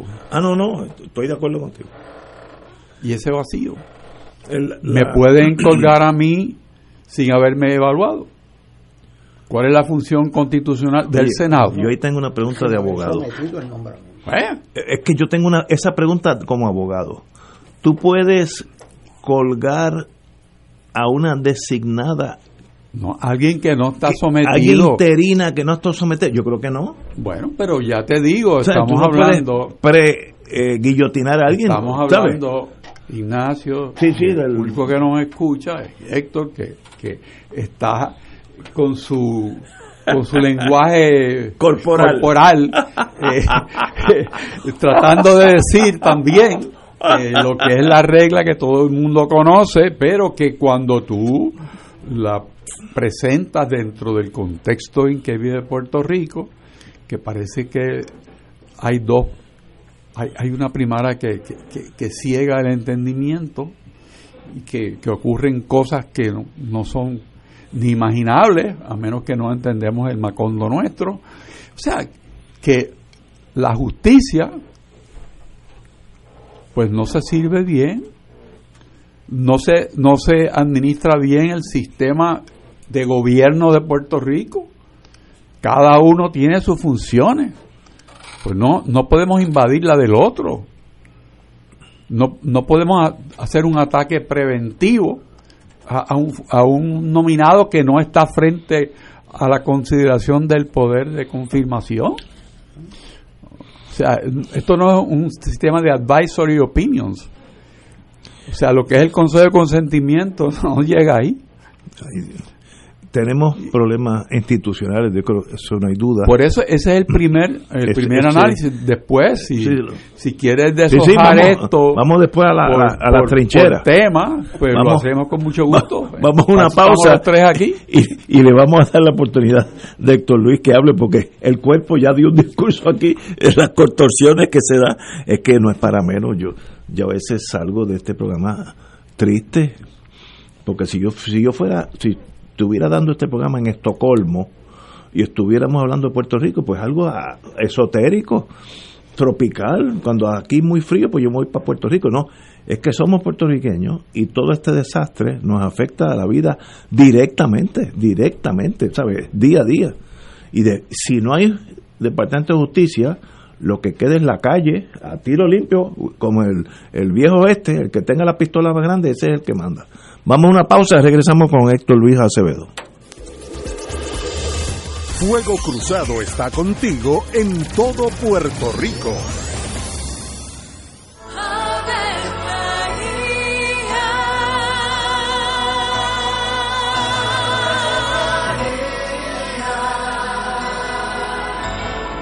El ángel del Señor anunció a María. Y ella concibió por obra del Espíritu Santo. Dios te salve María, llena eres de gracia, el Señor es contigo. Bendita tú eres entre todas las mujeres, y bendito es el fruto de tu vientre Jesús. Santa María, Madre de Dios, ruega por nosotros pecadores, ahora y en la hora de nuestra muerte. Amén. He aquí la esclava del Señor. Hágase en mí según tu palabra. Dios te salve María, llena eres de gracia, el Señor es contigo. Bendita tú eres entre todas las mujeres, y bendito es el fruto de tu vientre Jesús. Santa María, Madre de Dios, ruega por nosotros pecadores, ahora y en la hora de nuestra muerte. Amén. Y el Verbo se hizo carne. Y habitó entre nosotros. Dios te salve María, llena eres de gracia, el Señor es contigo. Bendita tú eres entre todas las mujeres, y bendito es el fruto de tu vientre Jesús. Santa María, Madre de Dios, ruega por nosotros pecadores, ahora y en la hora de nuestra muerte. Amén. Ruega por nosotros, Santa Madre de Dios. Para que seamos dignos de alcanzar las promesas de nuestro Señor Jesucristo. Oremos. Derrama, Señor, tu gracia sobre nosotros, que por el anuncio del ángel hemos conocido la encarnación de tu Hijo, para que lleguemos por su pasión y su cruz a la gloria de la resurrección, por Jesucristo nuestro Señor. Amén. Gloria al Padre, al Hijo y al Espíritu Santo. Como era en un principio, ahora y siempre, por los siglos de los siglos. Amén. Un club rotario es casa de jóvenes y adultos, de hombres y mujeres, que comparten y viven los deseos de servir a los demás en un ambiente socialmente sano y productivo. Mensaje del Club Rotario de Río Piedras.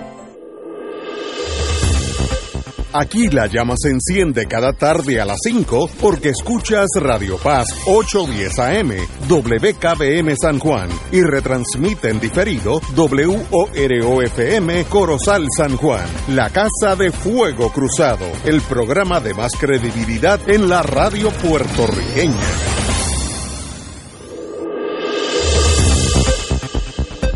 Y ahora continúa Fuego Cruzado.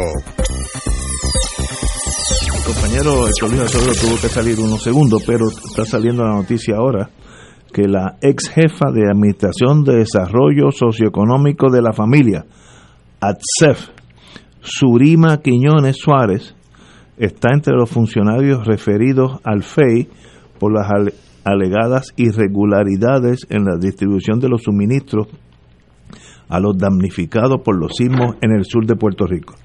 Yo no sé de este caso, no, no conozco a la señora, eh, así que no, no, no puedo ahora. Si de verdad alguien, alguien, un marciano, aguantó suministro a los necesitados del terremoto, eso es traición a la patria.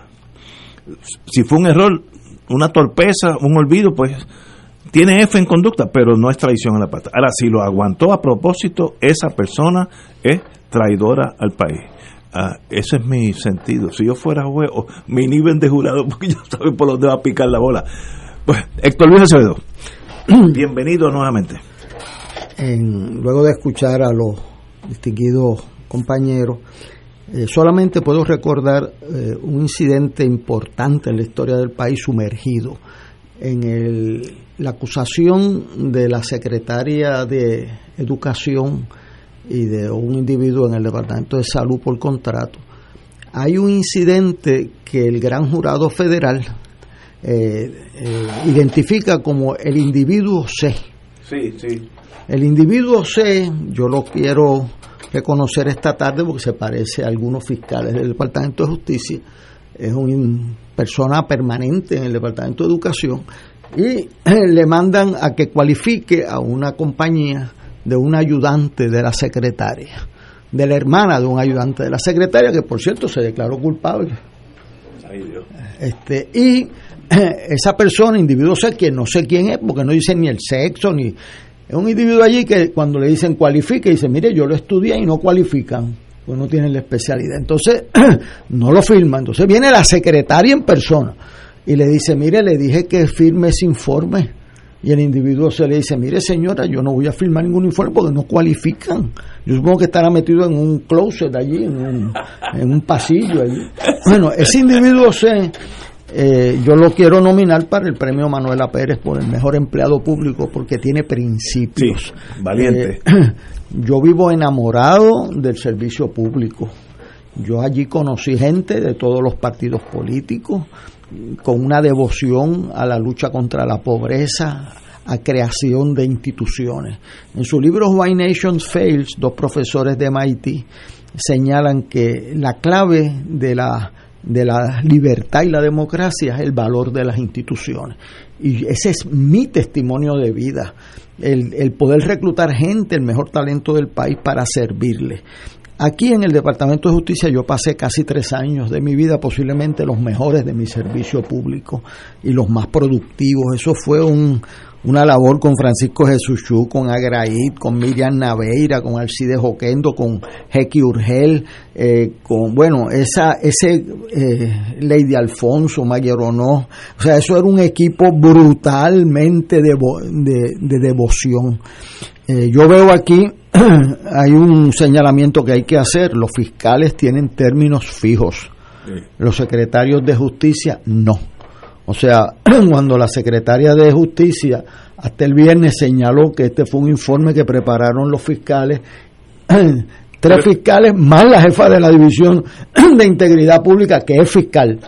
Eh, eso no es una eh, eso no es una gestión de improvisación, eso no es un 20 tú como decimos en Río Piedra, porque ellos saben de que lo estaban haciendo, habían notificado en marzo 11 de ese trabajo. O sea, no es una cosa que hicieron en junio, ahí a la carrera, ni el viernes.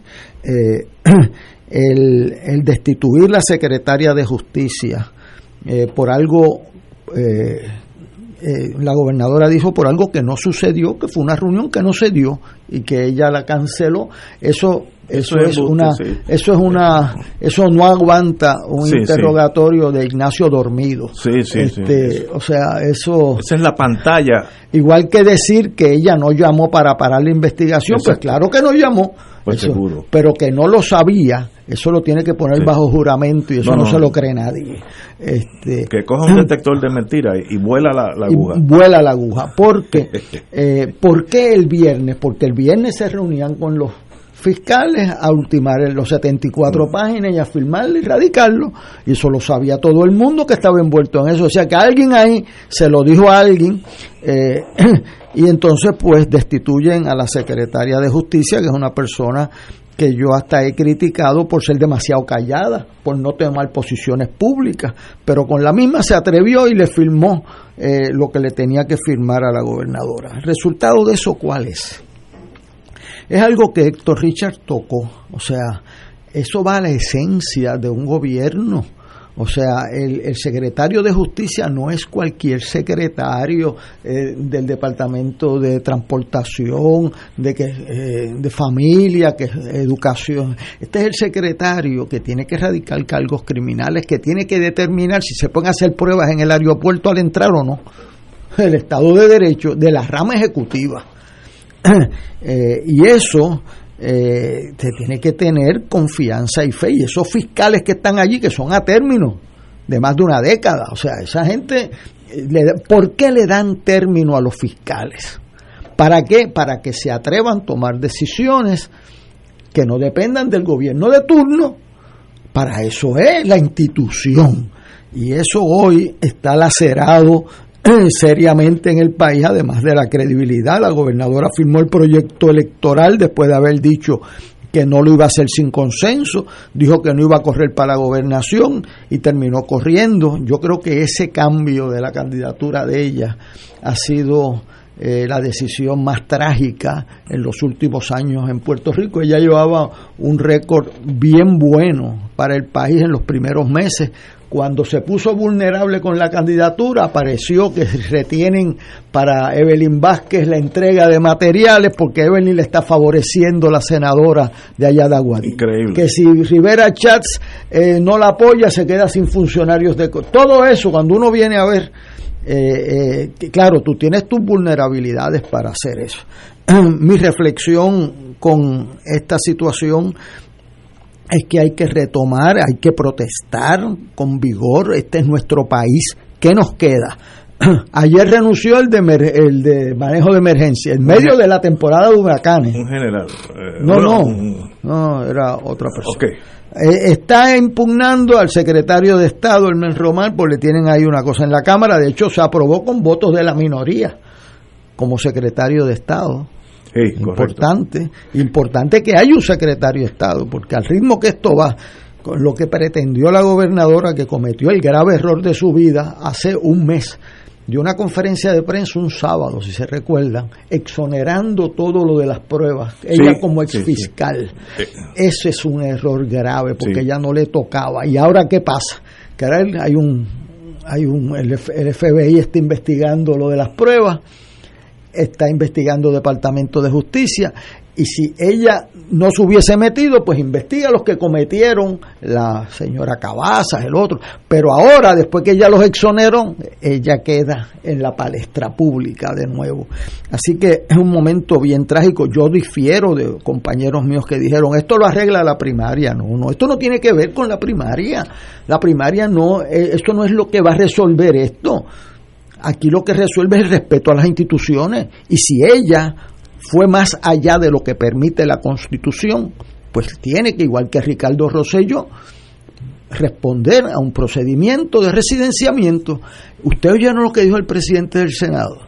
Le dijo a los legisladores, hay que esperar a que el FEI termine. Bueno, el FEI termina y Ricardo Rosselló estaría en la gobernación porque no ha terminado todavía de terminar el FEI con él. Así que ese cuento es un cuento de un entrampamiento procesal para que no suceda nada. Si abren vistas a ver qué fue lo que pasó aquí, eh, entonces el país sabrá, yo tengo que decir que la Cámara hizo una investigación de lo de las pruebas que si no llega a ser por ellos, ¿alguien vio algo en el Senado? Nada. No hubiésemos sabido qué pasó con las pruebas y quién dio las instrucciones. Y van a tener que esperar que vengan los federales y se lleven cuatro, cinco, seis, que no se sabe cuándo se los van a llevar. Las primarias son para seleccionar candidatos, que es un proceso que llamó Muñoz Marín en el 53, se hizo un instituto de primarias en el 56, eran voluntarias hasta el, hasta el 13 de febrero de 1974 que Hernández Colón empujó las primarias obligatorias. Eh, yo fui objeto de la primera primaria de gobernador en este país bajo los métodos alternos de elección en el 94. Eh, pero eso es para seleccionar, como decía él, el boticario, los programas. Los programas se deciden en las elecciones y los, y los, los mensajeros en las primarias, pero el respeto de las instituciones no puede depender de las primarias. Si, si ella violó como aparentemente haber violado, lo dijo Pierluisi y lo dijo otras personas. Usted no puede mandar a parar un, una, ra- una radicación de un FEI firmada por la secretaria de Justicia el momento en que lo hizo. Entonces, tenemos una situación que procede defender nuestra constitución, iniciar los procesos y saber la verdad. Es la verdad la que nos va a hacer libres, no es los resultados de una primaria que pueden ser por 20 cosas diferentes, eso no es. Aquí hay que luchar por nuestras instituciones, esa es la diferencia entre un país respetuoso y antes del programa decimos, bueno, ¿y qué nos queda? Se apoderaron de la Comisión Estatal de Elecciones a, la banda ya a como dé lugar. El, el- el asunto de manejo de emergencia lleva a uno que aguantaba los catres mientras la gente dormía en el piso y tenía allí cosas vencidas, el agua vencida, etcétera. El de salud se negaba a hacer las pruebas. Y aquí estuvo el doctor Cabanilla reclamando por pruebas y el de salud y la epidemióloga que esa era la que le gustó, la que Ignacio cogió una clase de geografía con, ella que decía que no había problema porque Italia, estaba... cerquita de China y Puerto Rico no. O sea, y el otro porque no habían vuelos directos. Dios mío, las cosas que nos han pasado en este cuatrenio. Bien estamos. El de educación da títulos sin estudiar. Este, eh, eh, ustedes vieron los informes del Nuevo Día esta semana, que eso da grima hay estudiantes que no han tenido un día de clase, 22 mil estudiantes que no han tenido un día de clase en este semestre. Eso es difícil de concebir. Bueno, 22 mil estudiantes no han tenido un, día, en enero. Eso entonces, resumba. No, no, entonces pues este verano y mucha teoría de cuántos miles de computadoras y no han llegado las computadoras. O sea, eh, las prioridades, cómo están y después yo los recibo en mi salón y con mucho dolor uno ve la desventaja entre el que era de una escuela eh, religiosa privada que, que, le dieron clases y le entonces pues el muchacho como yo era, yo me siento reflejado de escuela pública, pues ese no ha tenido clases, entonces tú lo mandas ahí, le das un diploma, hueco por fuera y hueco por dentro. ¿Qué es eso? Pónganse a estudiar, a darle las destrezas, porque ese muchacho lo único que le hace la diferencia en la vida es la educación. Es la educación, no está jugando con una tontería, está jugando con lo esencial de ese ser humano, que lo tienes que proteger y cultivar. Entonces, pues se nos ha, se nos ha colapsado la, mano amiga del gobierno que rehizo a Puerto Rico, que nos dio oportunidades. Aquí habían 5.500 estudiantes universitarios en 1942, Ignacio. 5.500 y hay un cuarto de millón ahora. Eso no llegó en aeroplano. Eso se hizo con mucho esfuerzo, con, con maestros fajados buscándole los materiales a los estudiantes con unas instituciones de una devoción ganando. Mire, yo tengo que decir, cuando yo entré al Departamento de Justicia, yo ganaba 1.250 dólares eso era mi sueldo. Igual que en la alcaldía de San Juan ganaba 39 mil. Y yo, los, los, funcionarios públicos de todos los partidos que yo los vi allí, este, con una devoción. Y hay algunos que están todavía allí. Yo me fui hace 23 años y medio.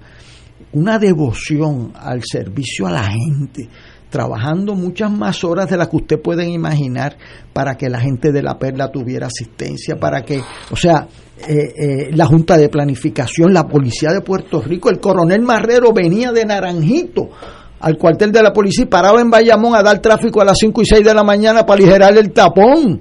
Esos son los servidores públicos que ha tenido este país y no podemos por, por una, un bajón histórico depreciar a esos fiscales, que merecen el reconocimiento y la valentía, porque tú sabes lo que tú decirle a un fiscal, investigue a ella la gobernadora y una senadora incumbente.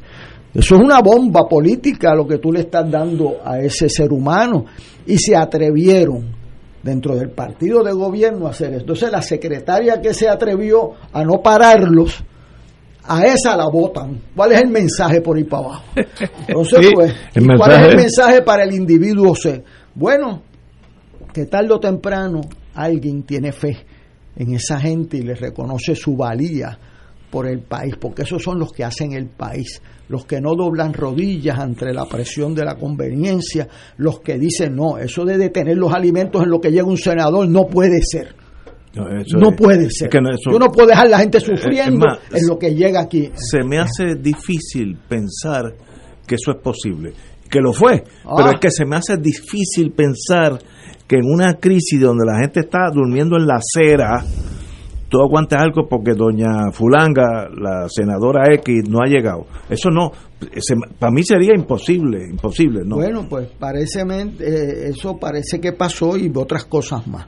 Así que yo quiero eh, eh, relatar que aquí yo he vivido, yo tenía de hecho en mi gabinete, para que lo sepan, en el municipio de San Juan, mi visión política de Puerto Rico ganaba por un voto por un voto. Eh, por un voto. Los estados libristas en mi gabinete éramos uno más que los independentistas y los estadistas.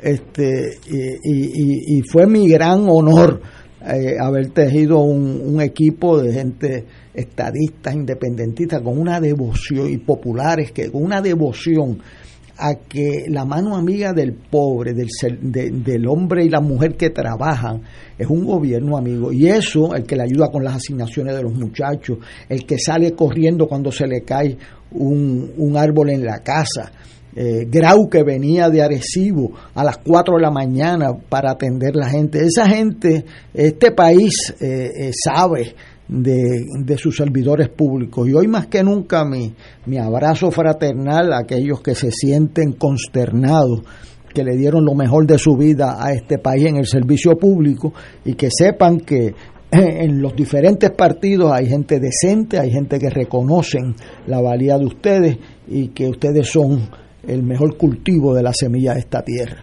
Tenemos que ir a una pausa y regresamos con Fuego Cruzado. Fuego Cruzado está contigo en todo Puerto Rico. 2.6 millones de autos en Puerto Rico, algunos de ellos con desperfectos.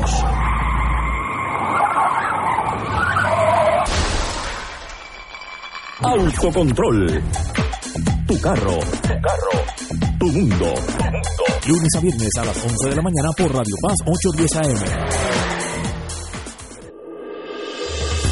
Fuego Cruzado, el programa de más credibilidad en la radio puertorriqueña, es ahora la tribuna abierta de análisis noticioso, con diversas perspectivas que exploran el trasfondo de lo que acontece a diario y cómo nos afecta. Escucha Ignacio Rivera y sus panelistas invitados de lunes a viernes en Fuego Cruzado en transmisión diferida a las 10 de la noche por Oro 92.5 FM.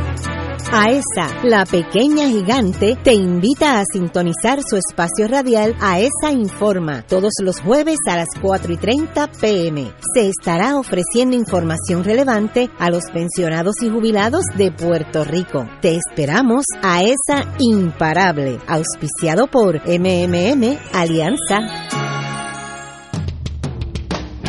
Todos los jueves Radio Paz y la Administración del Seguro Social te ofrecen un espacio informativo para orientarte y aclarar tus dudas sobre los derechos, requisitos y obligaciones para poder disfrutar de sus beneficios. Plantea tus preguntas por el 787-300-4982 y conoce antes que nadie los detalles concernientes a cambios y nuevas regulaciones, escuchando todo sobre Seguro Social con Víctor Rodríguez los jueves de 2 a 3 de la tarde por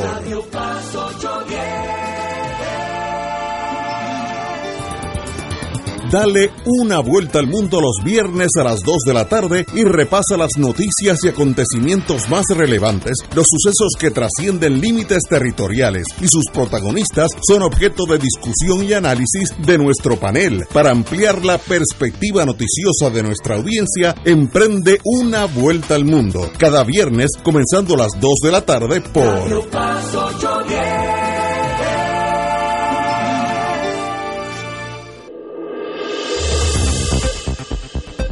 Y ahora continúa Fuego Cruzado.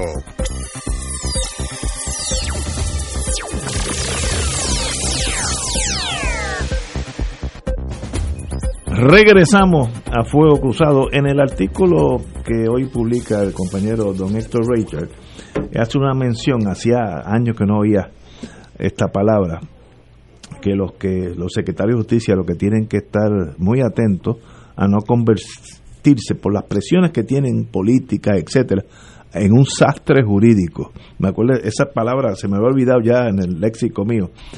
Y en estos casos, ayer yo le di un consejo a esta señora compañera Juan Dimar Burgo, quien no conozco, pero hoy, hoy me tomé la tarea de llamar varios abogados que son retirados y algunos todavía están por retirarse de justicia todos me hablaron muy bien de ella, todos me dijeron que es una persona muy amigable, buena abogada, buena supervisora, que una me, una me dijo que cuando yo llegué allí toda perdida, ella me, me llevó por la mano, me explicó todos los sistemas, así que obviamente tenemos una fiscal en, en justicia que ha hecho su trabajo. Ahora, el rol de eso a, a secretaria de justicia es como de, de copiloto a piloto, son dos cosas diferentes y usted tiene que estar velando si es que se fue ya porque presentó su renuncia, pues es académico.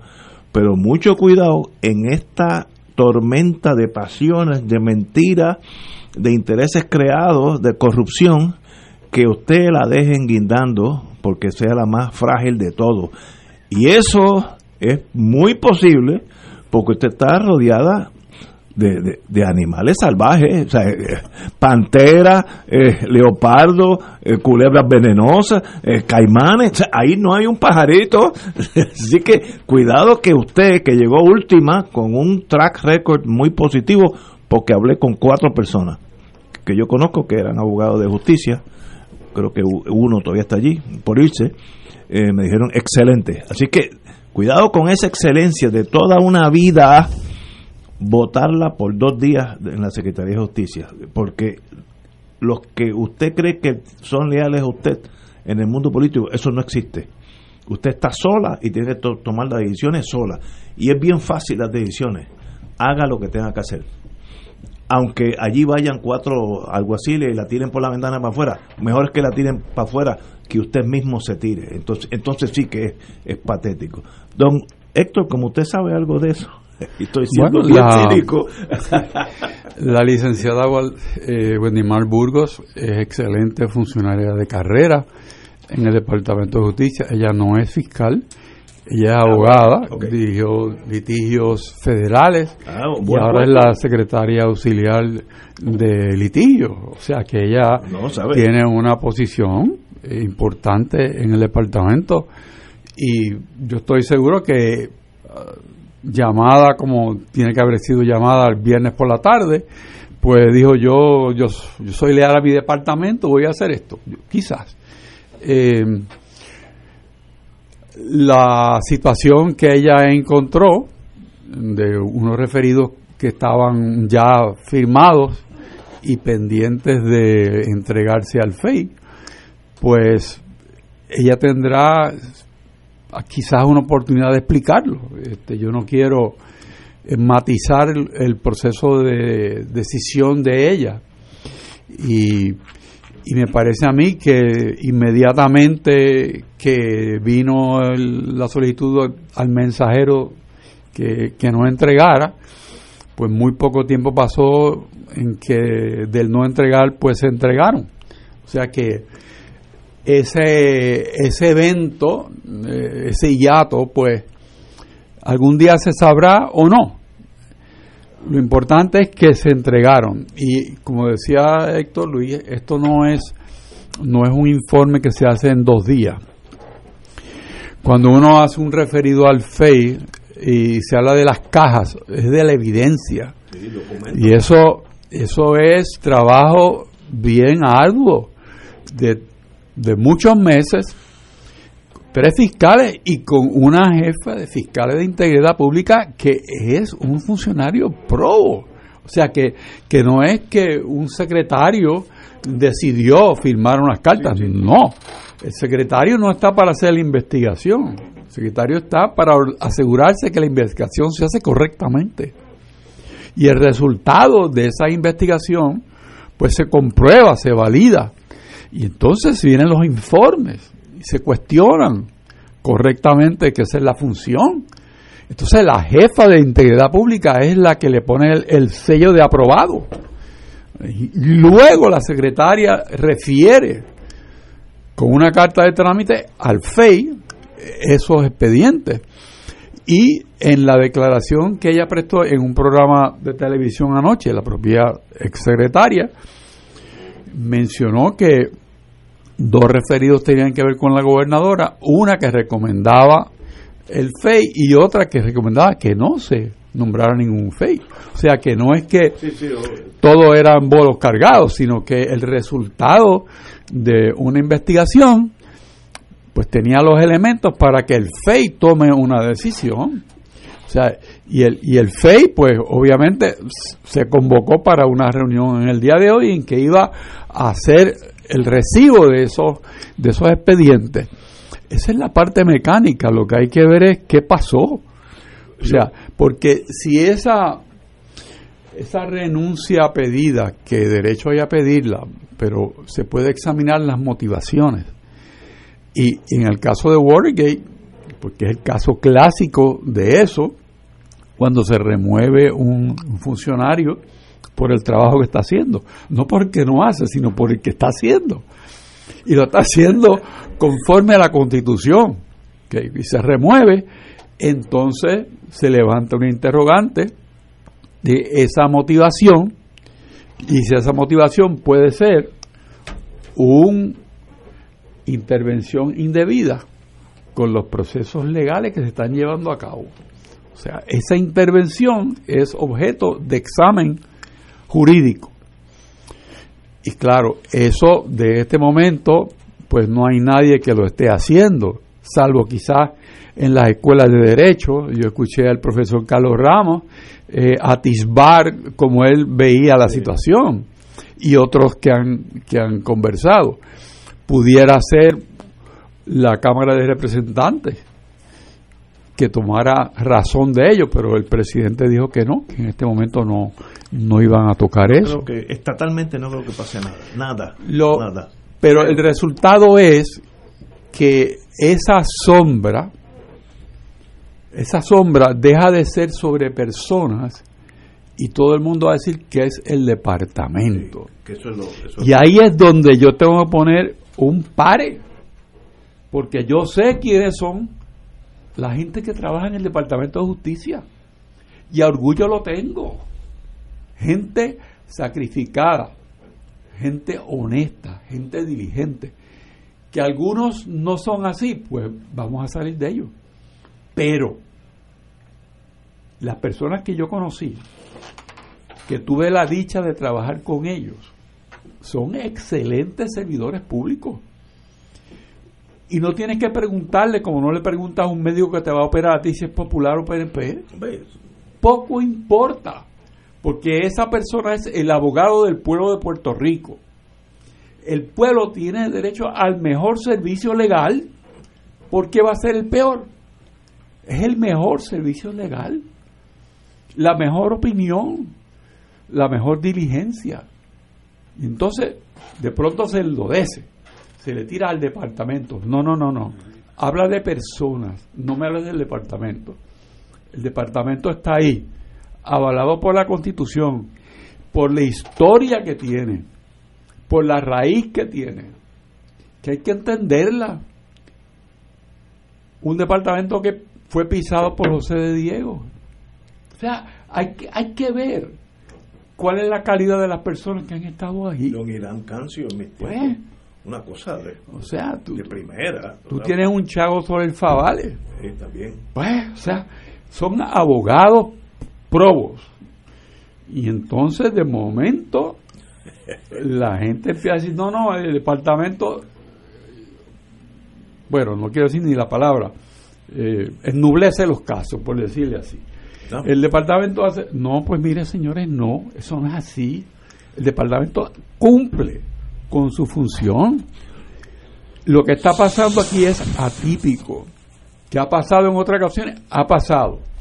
El departamento ha sobrevivido a esas crisis. ¿Ok? Cuando está en buenas manos, la sobrevive. Poner un secretario o secretaria que sepa lo que está haciendo. Ahora que tenga la fuerza de dirigirlo. ahora mismo necesita, si la licenciada Burgos dimitió o si puso a su disposición de la gobernadora la, la renuncia y la gobernadora la acepta, pues entonces hay que buscar un funcionario que dirige el departamento. No, no se puede quedar acéfalo.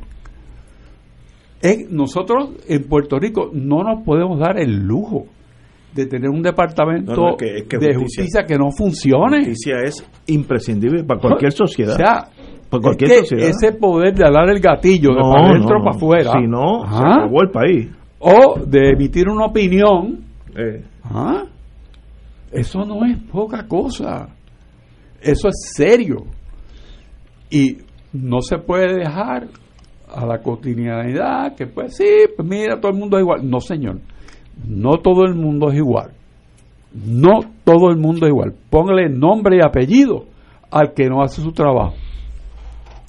Yo tengo, antes de ir a la pausa, si yo fuera investigador en este caso, que no lo soy, y qué bueno que no lo soy, es, ayer yo oí a la señora gobernadora decir que ella no sabía nada de todo el affair donde se le pide al mensajero que regrese con el estudio.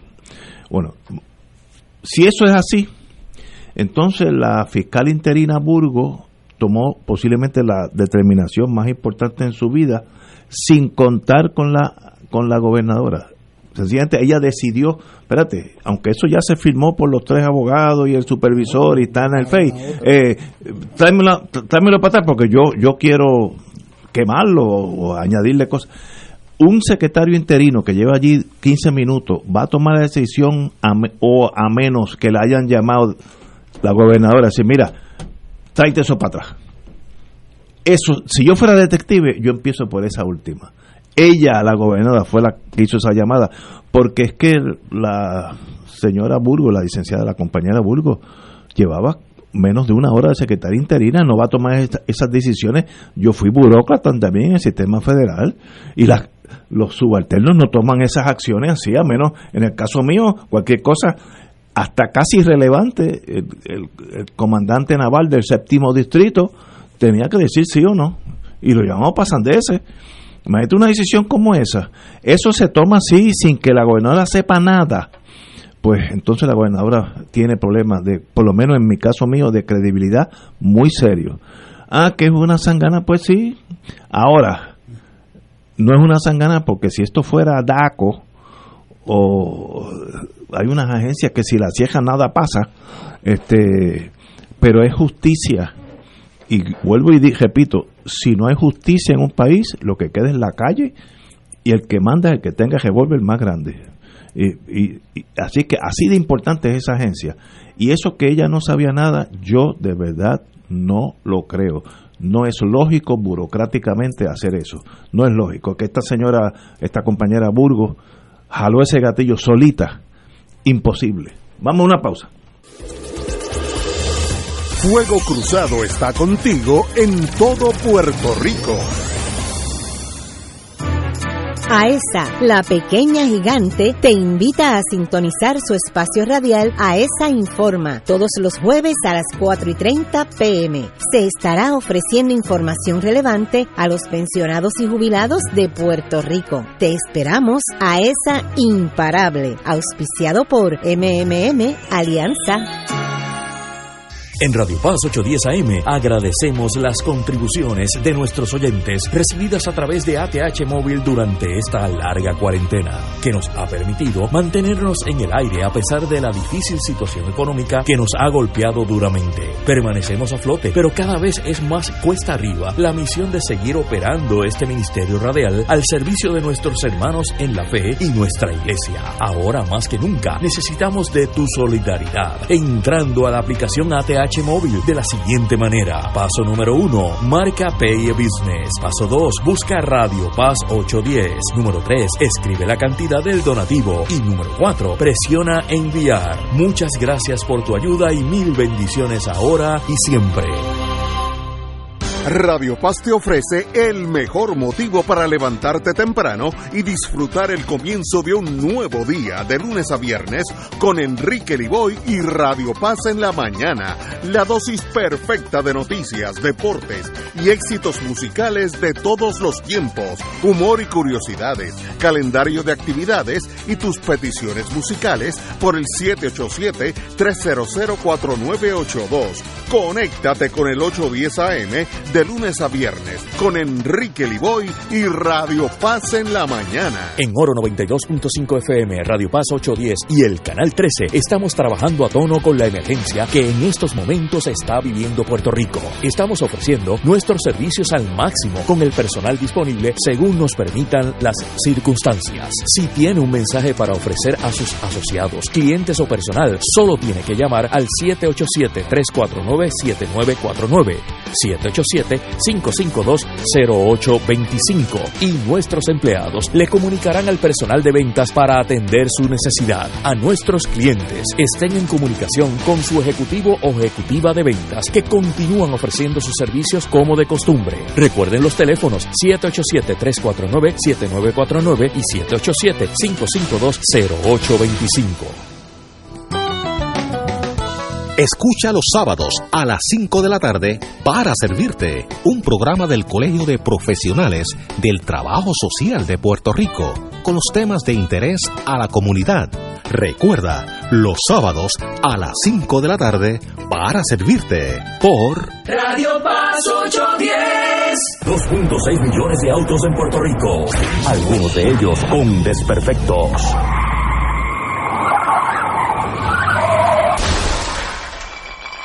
Autocontrol. Tu carro. Tu carro. Tu mundo. Lunes a viernes a las 11 de la mañana por Radio Paz 810 AM.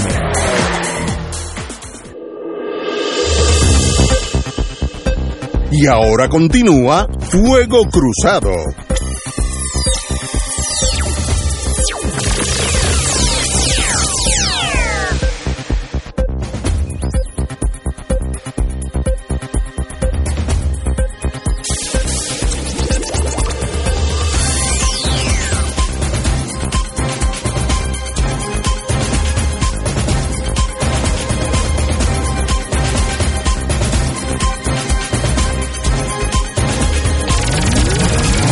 Regresamos amigos y amigas. Como yo siempre, uno de mis defectos o cualidades, busco algo en que distraerme y, si tiene humor mejor. Mayra Montero tiene ese don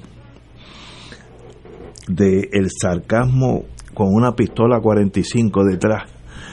Entonces yo no me la pierdo.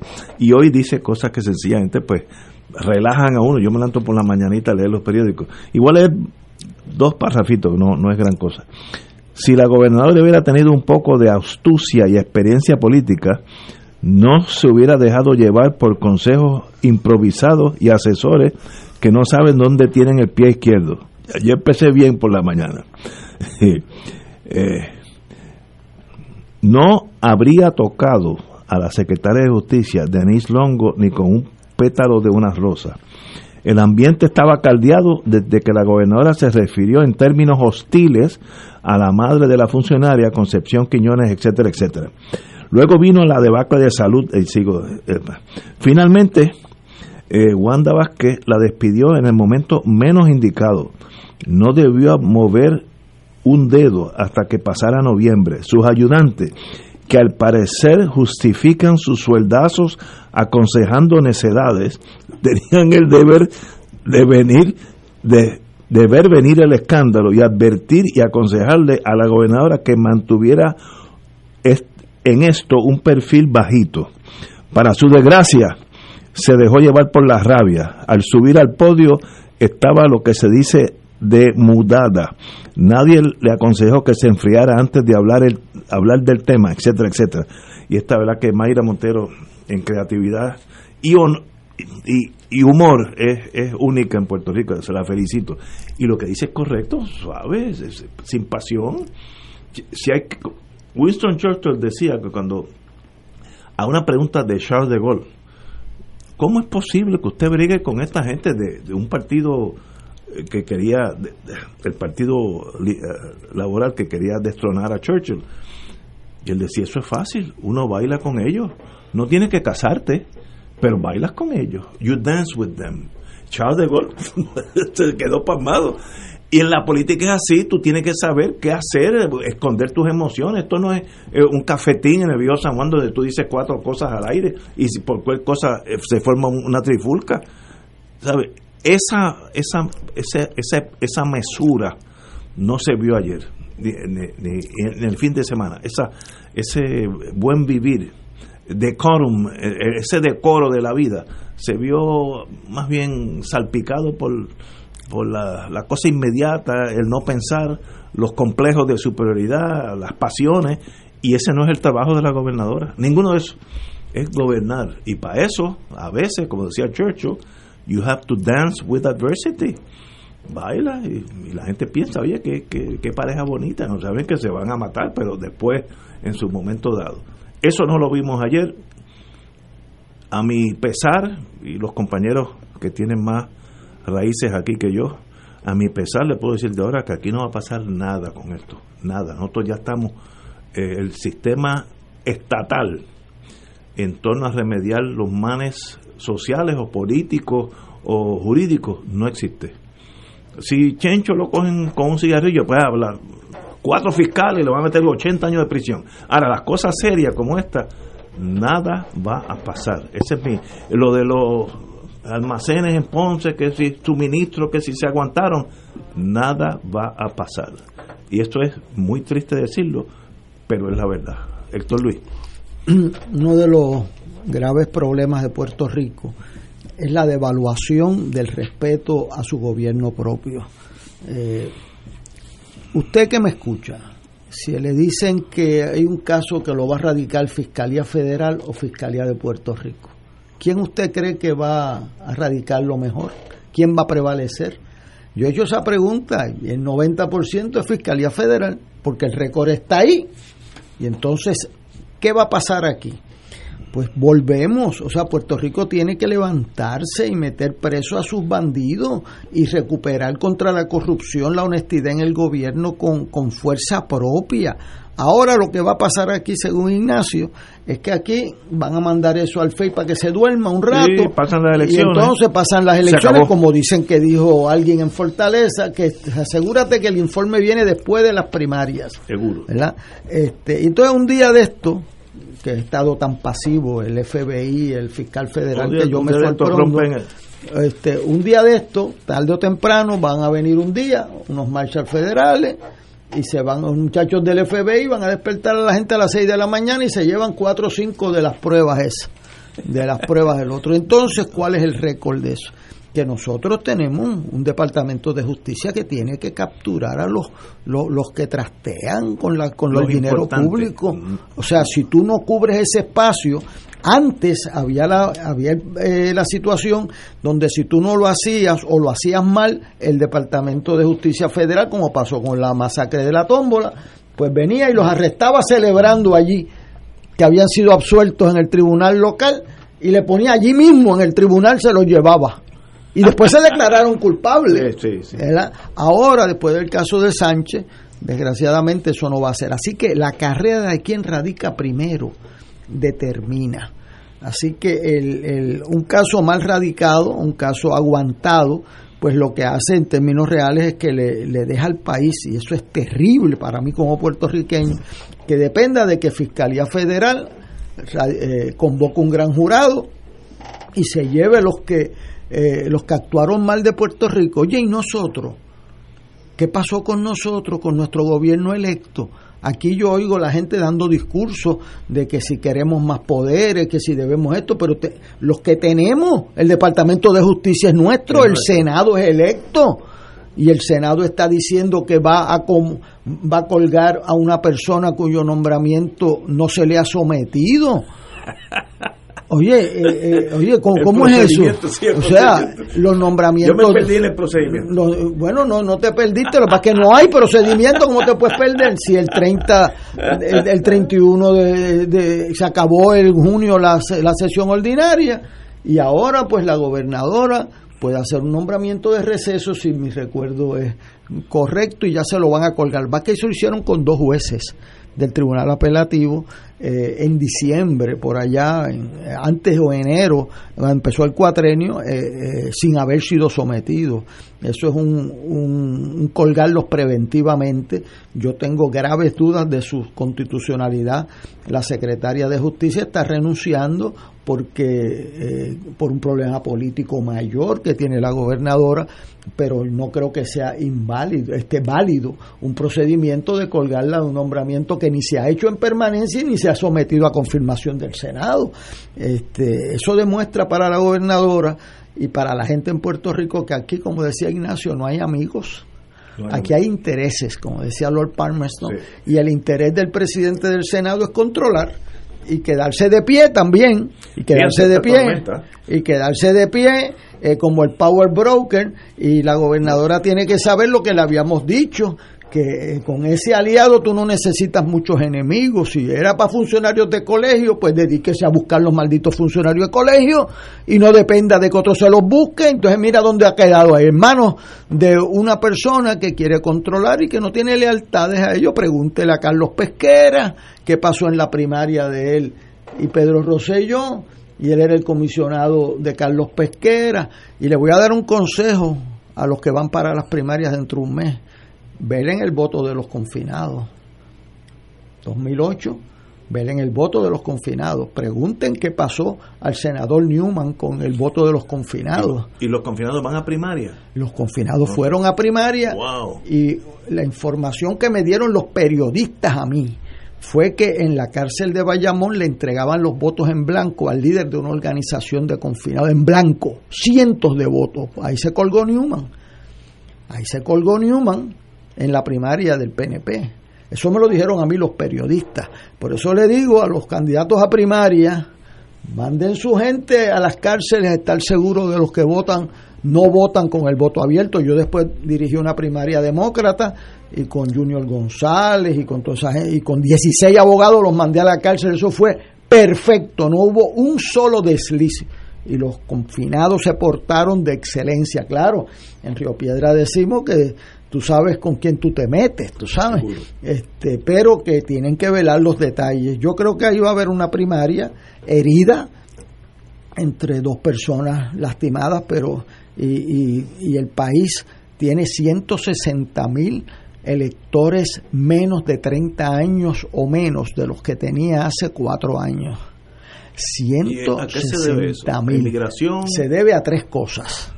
Una, que la comisión, desobedeciendo el artículo 616 de la ley, no inscribió ni un solo joven en las escuelas superiores en este cuatrenio. Ni uno.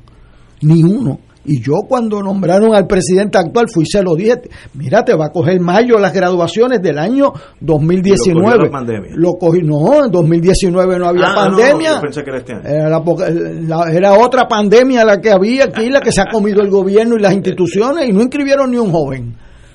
Ah, y, y, entonces ahora no inscribieron en agosto, no inscribieron en septiembre, en octubre no había ninguna pandemia aquí ni en noviembre había ninguna pandemia. O sea, dejaron que viniera la pandemia, entonces a los muchachos se graduaron, ahora les quieren dar el diploma si ir a la escuela también. O sea, esa es una. Otra es la migración. Hay una población que ha migrado. Eh, eh, y los otros que estaban cerrados los puestos de inscripción cuando se animan las primarias.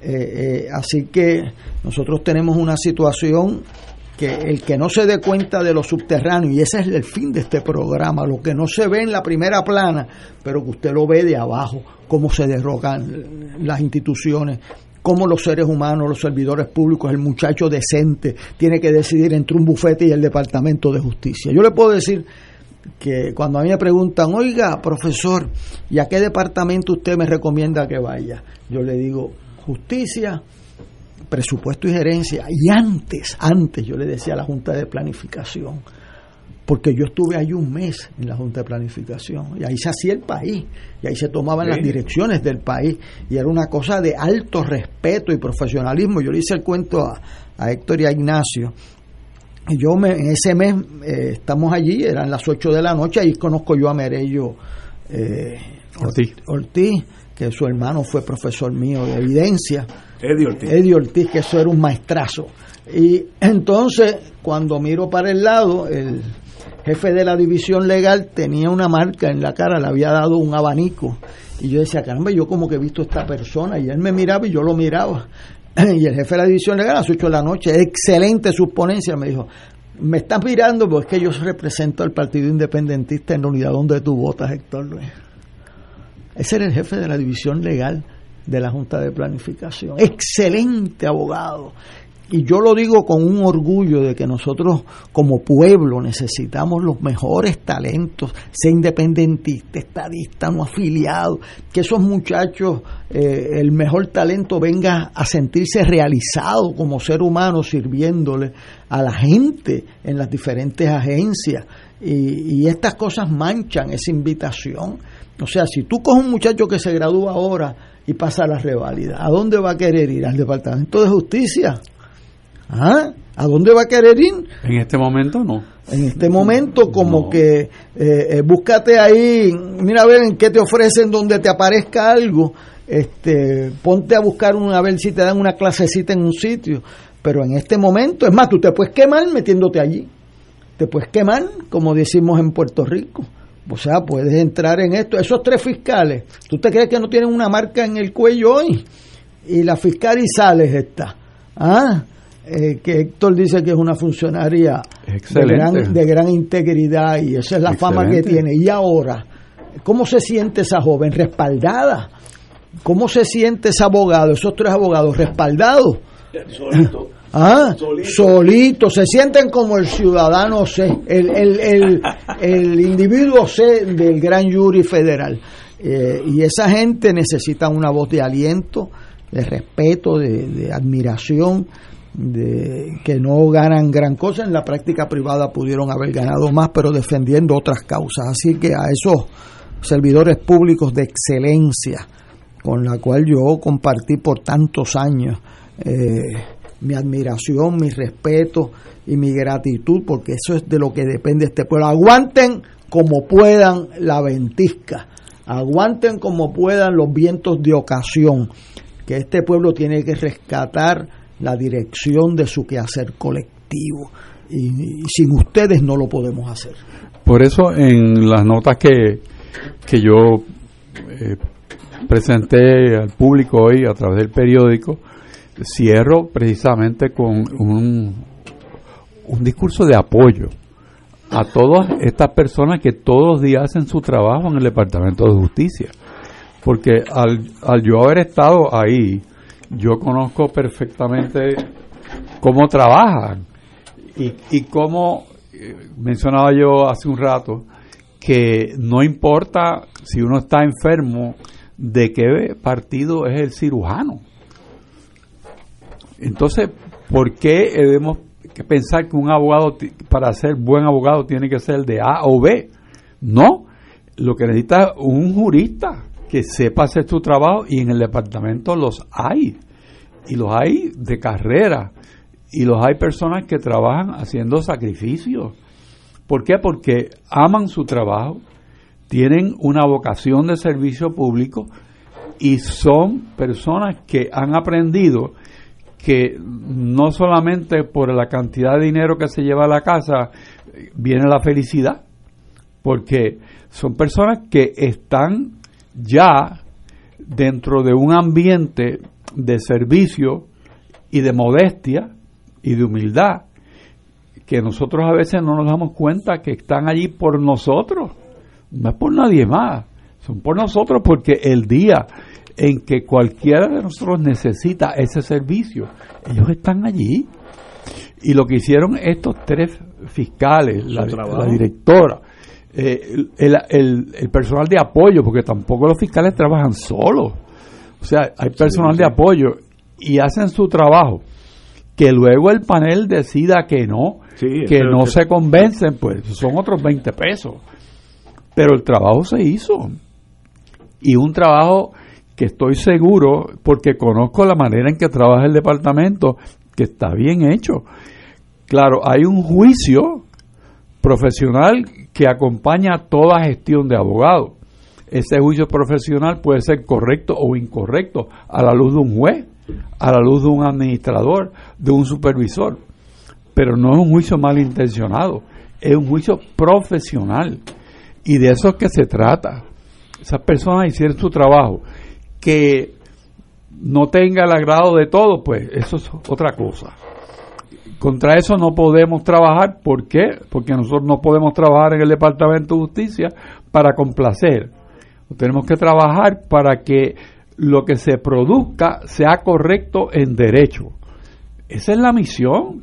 Pero yo creo y eso no ha cambiado. Pero yo creo que en los últimos años, me puedo equivocar, la gobernación espera que el secretario o la secretaria de salud sea eh, un gatillero más del sistema. Bueno, fíjate, yo eso lo oí de un compañero que yo aprecio mucho, pero, o sea... Que la política ha permeado el Departamento de Justicia. Fíjate. la dirección, no, no, no los empleados. Yo creo que oyendo la trayectoria que tú traes a una fiscal federal como subsecretaria y la dejas de secretaria, tú no vas a esperar que una fiscal federal sea, un monigote. No, no, o sea, tú... Estoy de acuerdo. o sea, yo quiero terminar diciendo que en 1951 el secretario de Justicia de Puerto Rico, Gutiérrez Franqui, Víctor Gutiérrez Franqui, propuso, propuso desprender la administración de la justicia para que fuera el juez presidente quien la administrara en vez del Departamento de Justicia. O sea, él, el secretario de Justicia, que era procurador general, se llamaba entonces, propuso en la constituyente que porque los, los, marshal, las secretarias, todo eso lo nombraba el Departamento de Justicia, el Procurador General. Y en la constitución nuestra se le pasó eso ah, ah. a propuesta del el secretario de Justicia al juez presidente del Tribunal Supremo. Así es como se hace patria, así es como tú tienes instituciones, así es como tú las respetas, pero nosotros tenemos que fortalecer esa herencia, no es por falta de maestros que estamos donde estamos, es por sobrante de poca vergüenza de quererlo controlar todo por encima de la constitución que nos, dio lustre como pueblo. Con miras políticas, yo creo que eso, la politización de Puerto Rico ha, desbaratado este país en todos los sentidos. Eh, y espero que, que, justicia sea el último bastión que aguante eso, eh, esas ondanadas, porque eh, de verdad que estamos en una posición bien difícil y justicia es bien importante en el país. Sin eso es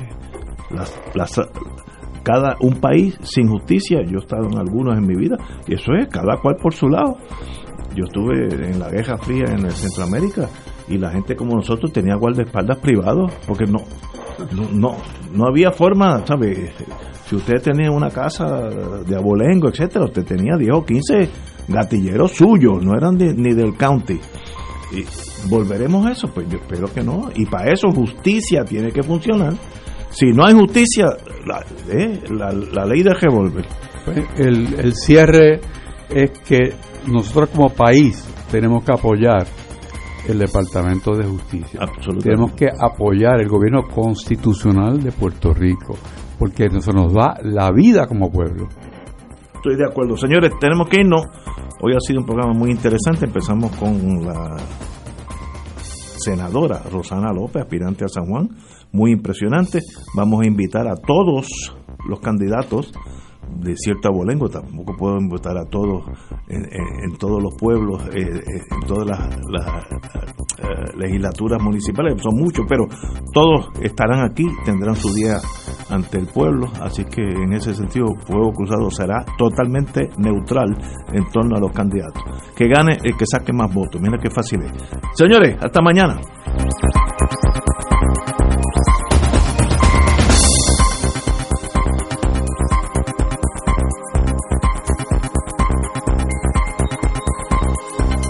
Esta emisora y sus anunciantes no se solidarizan necesariamente con las expresiones vertidas en el programa que acaban de escuchar.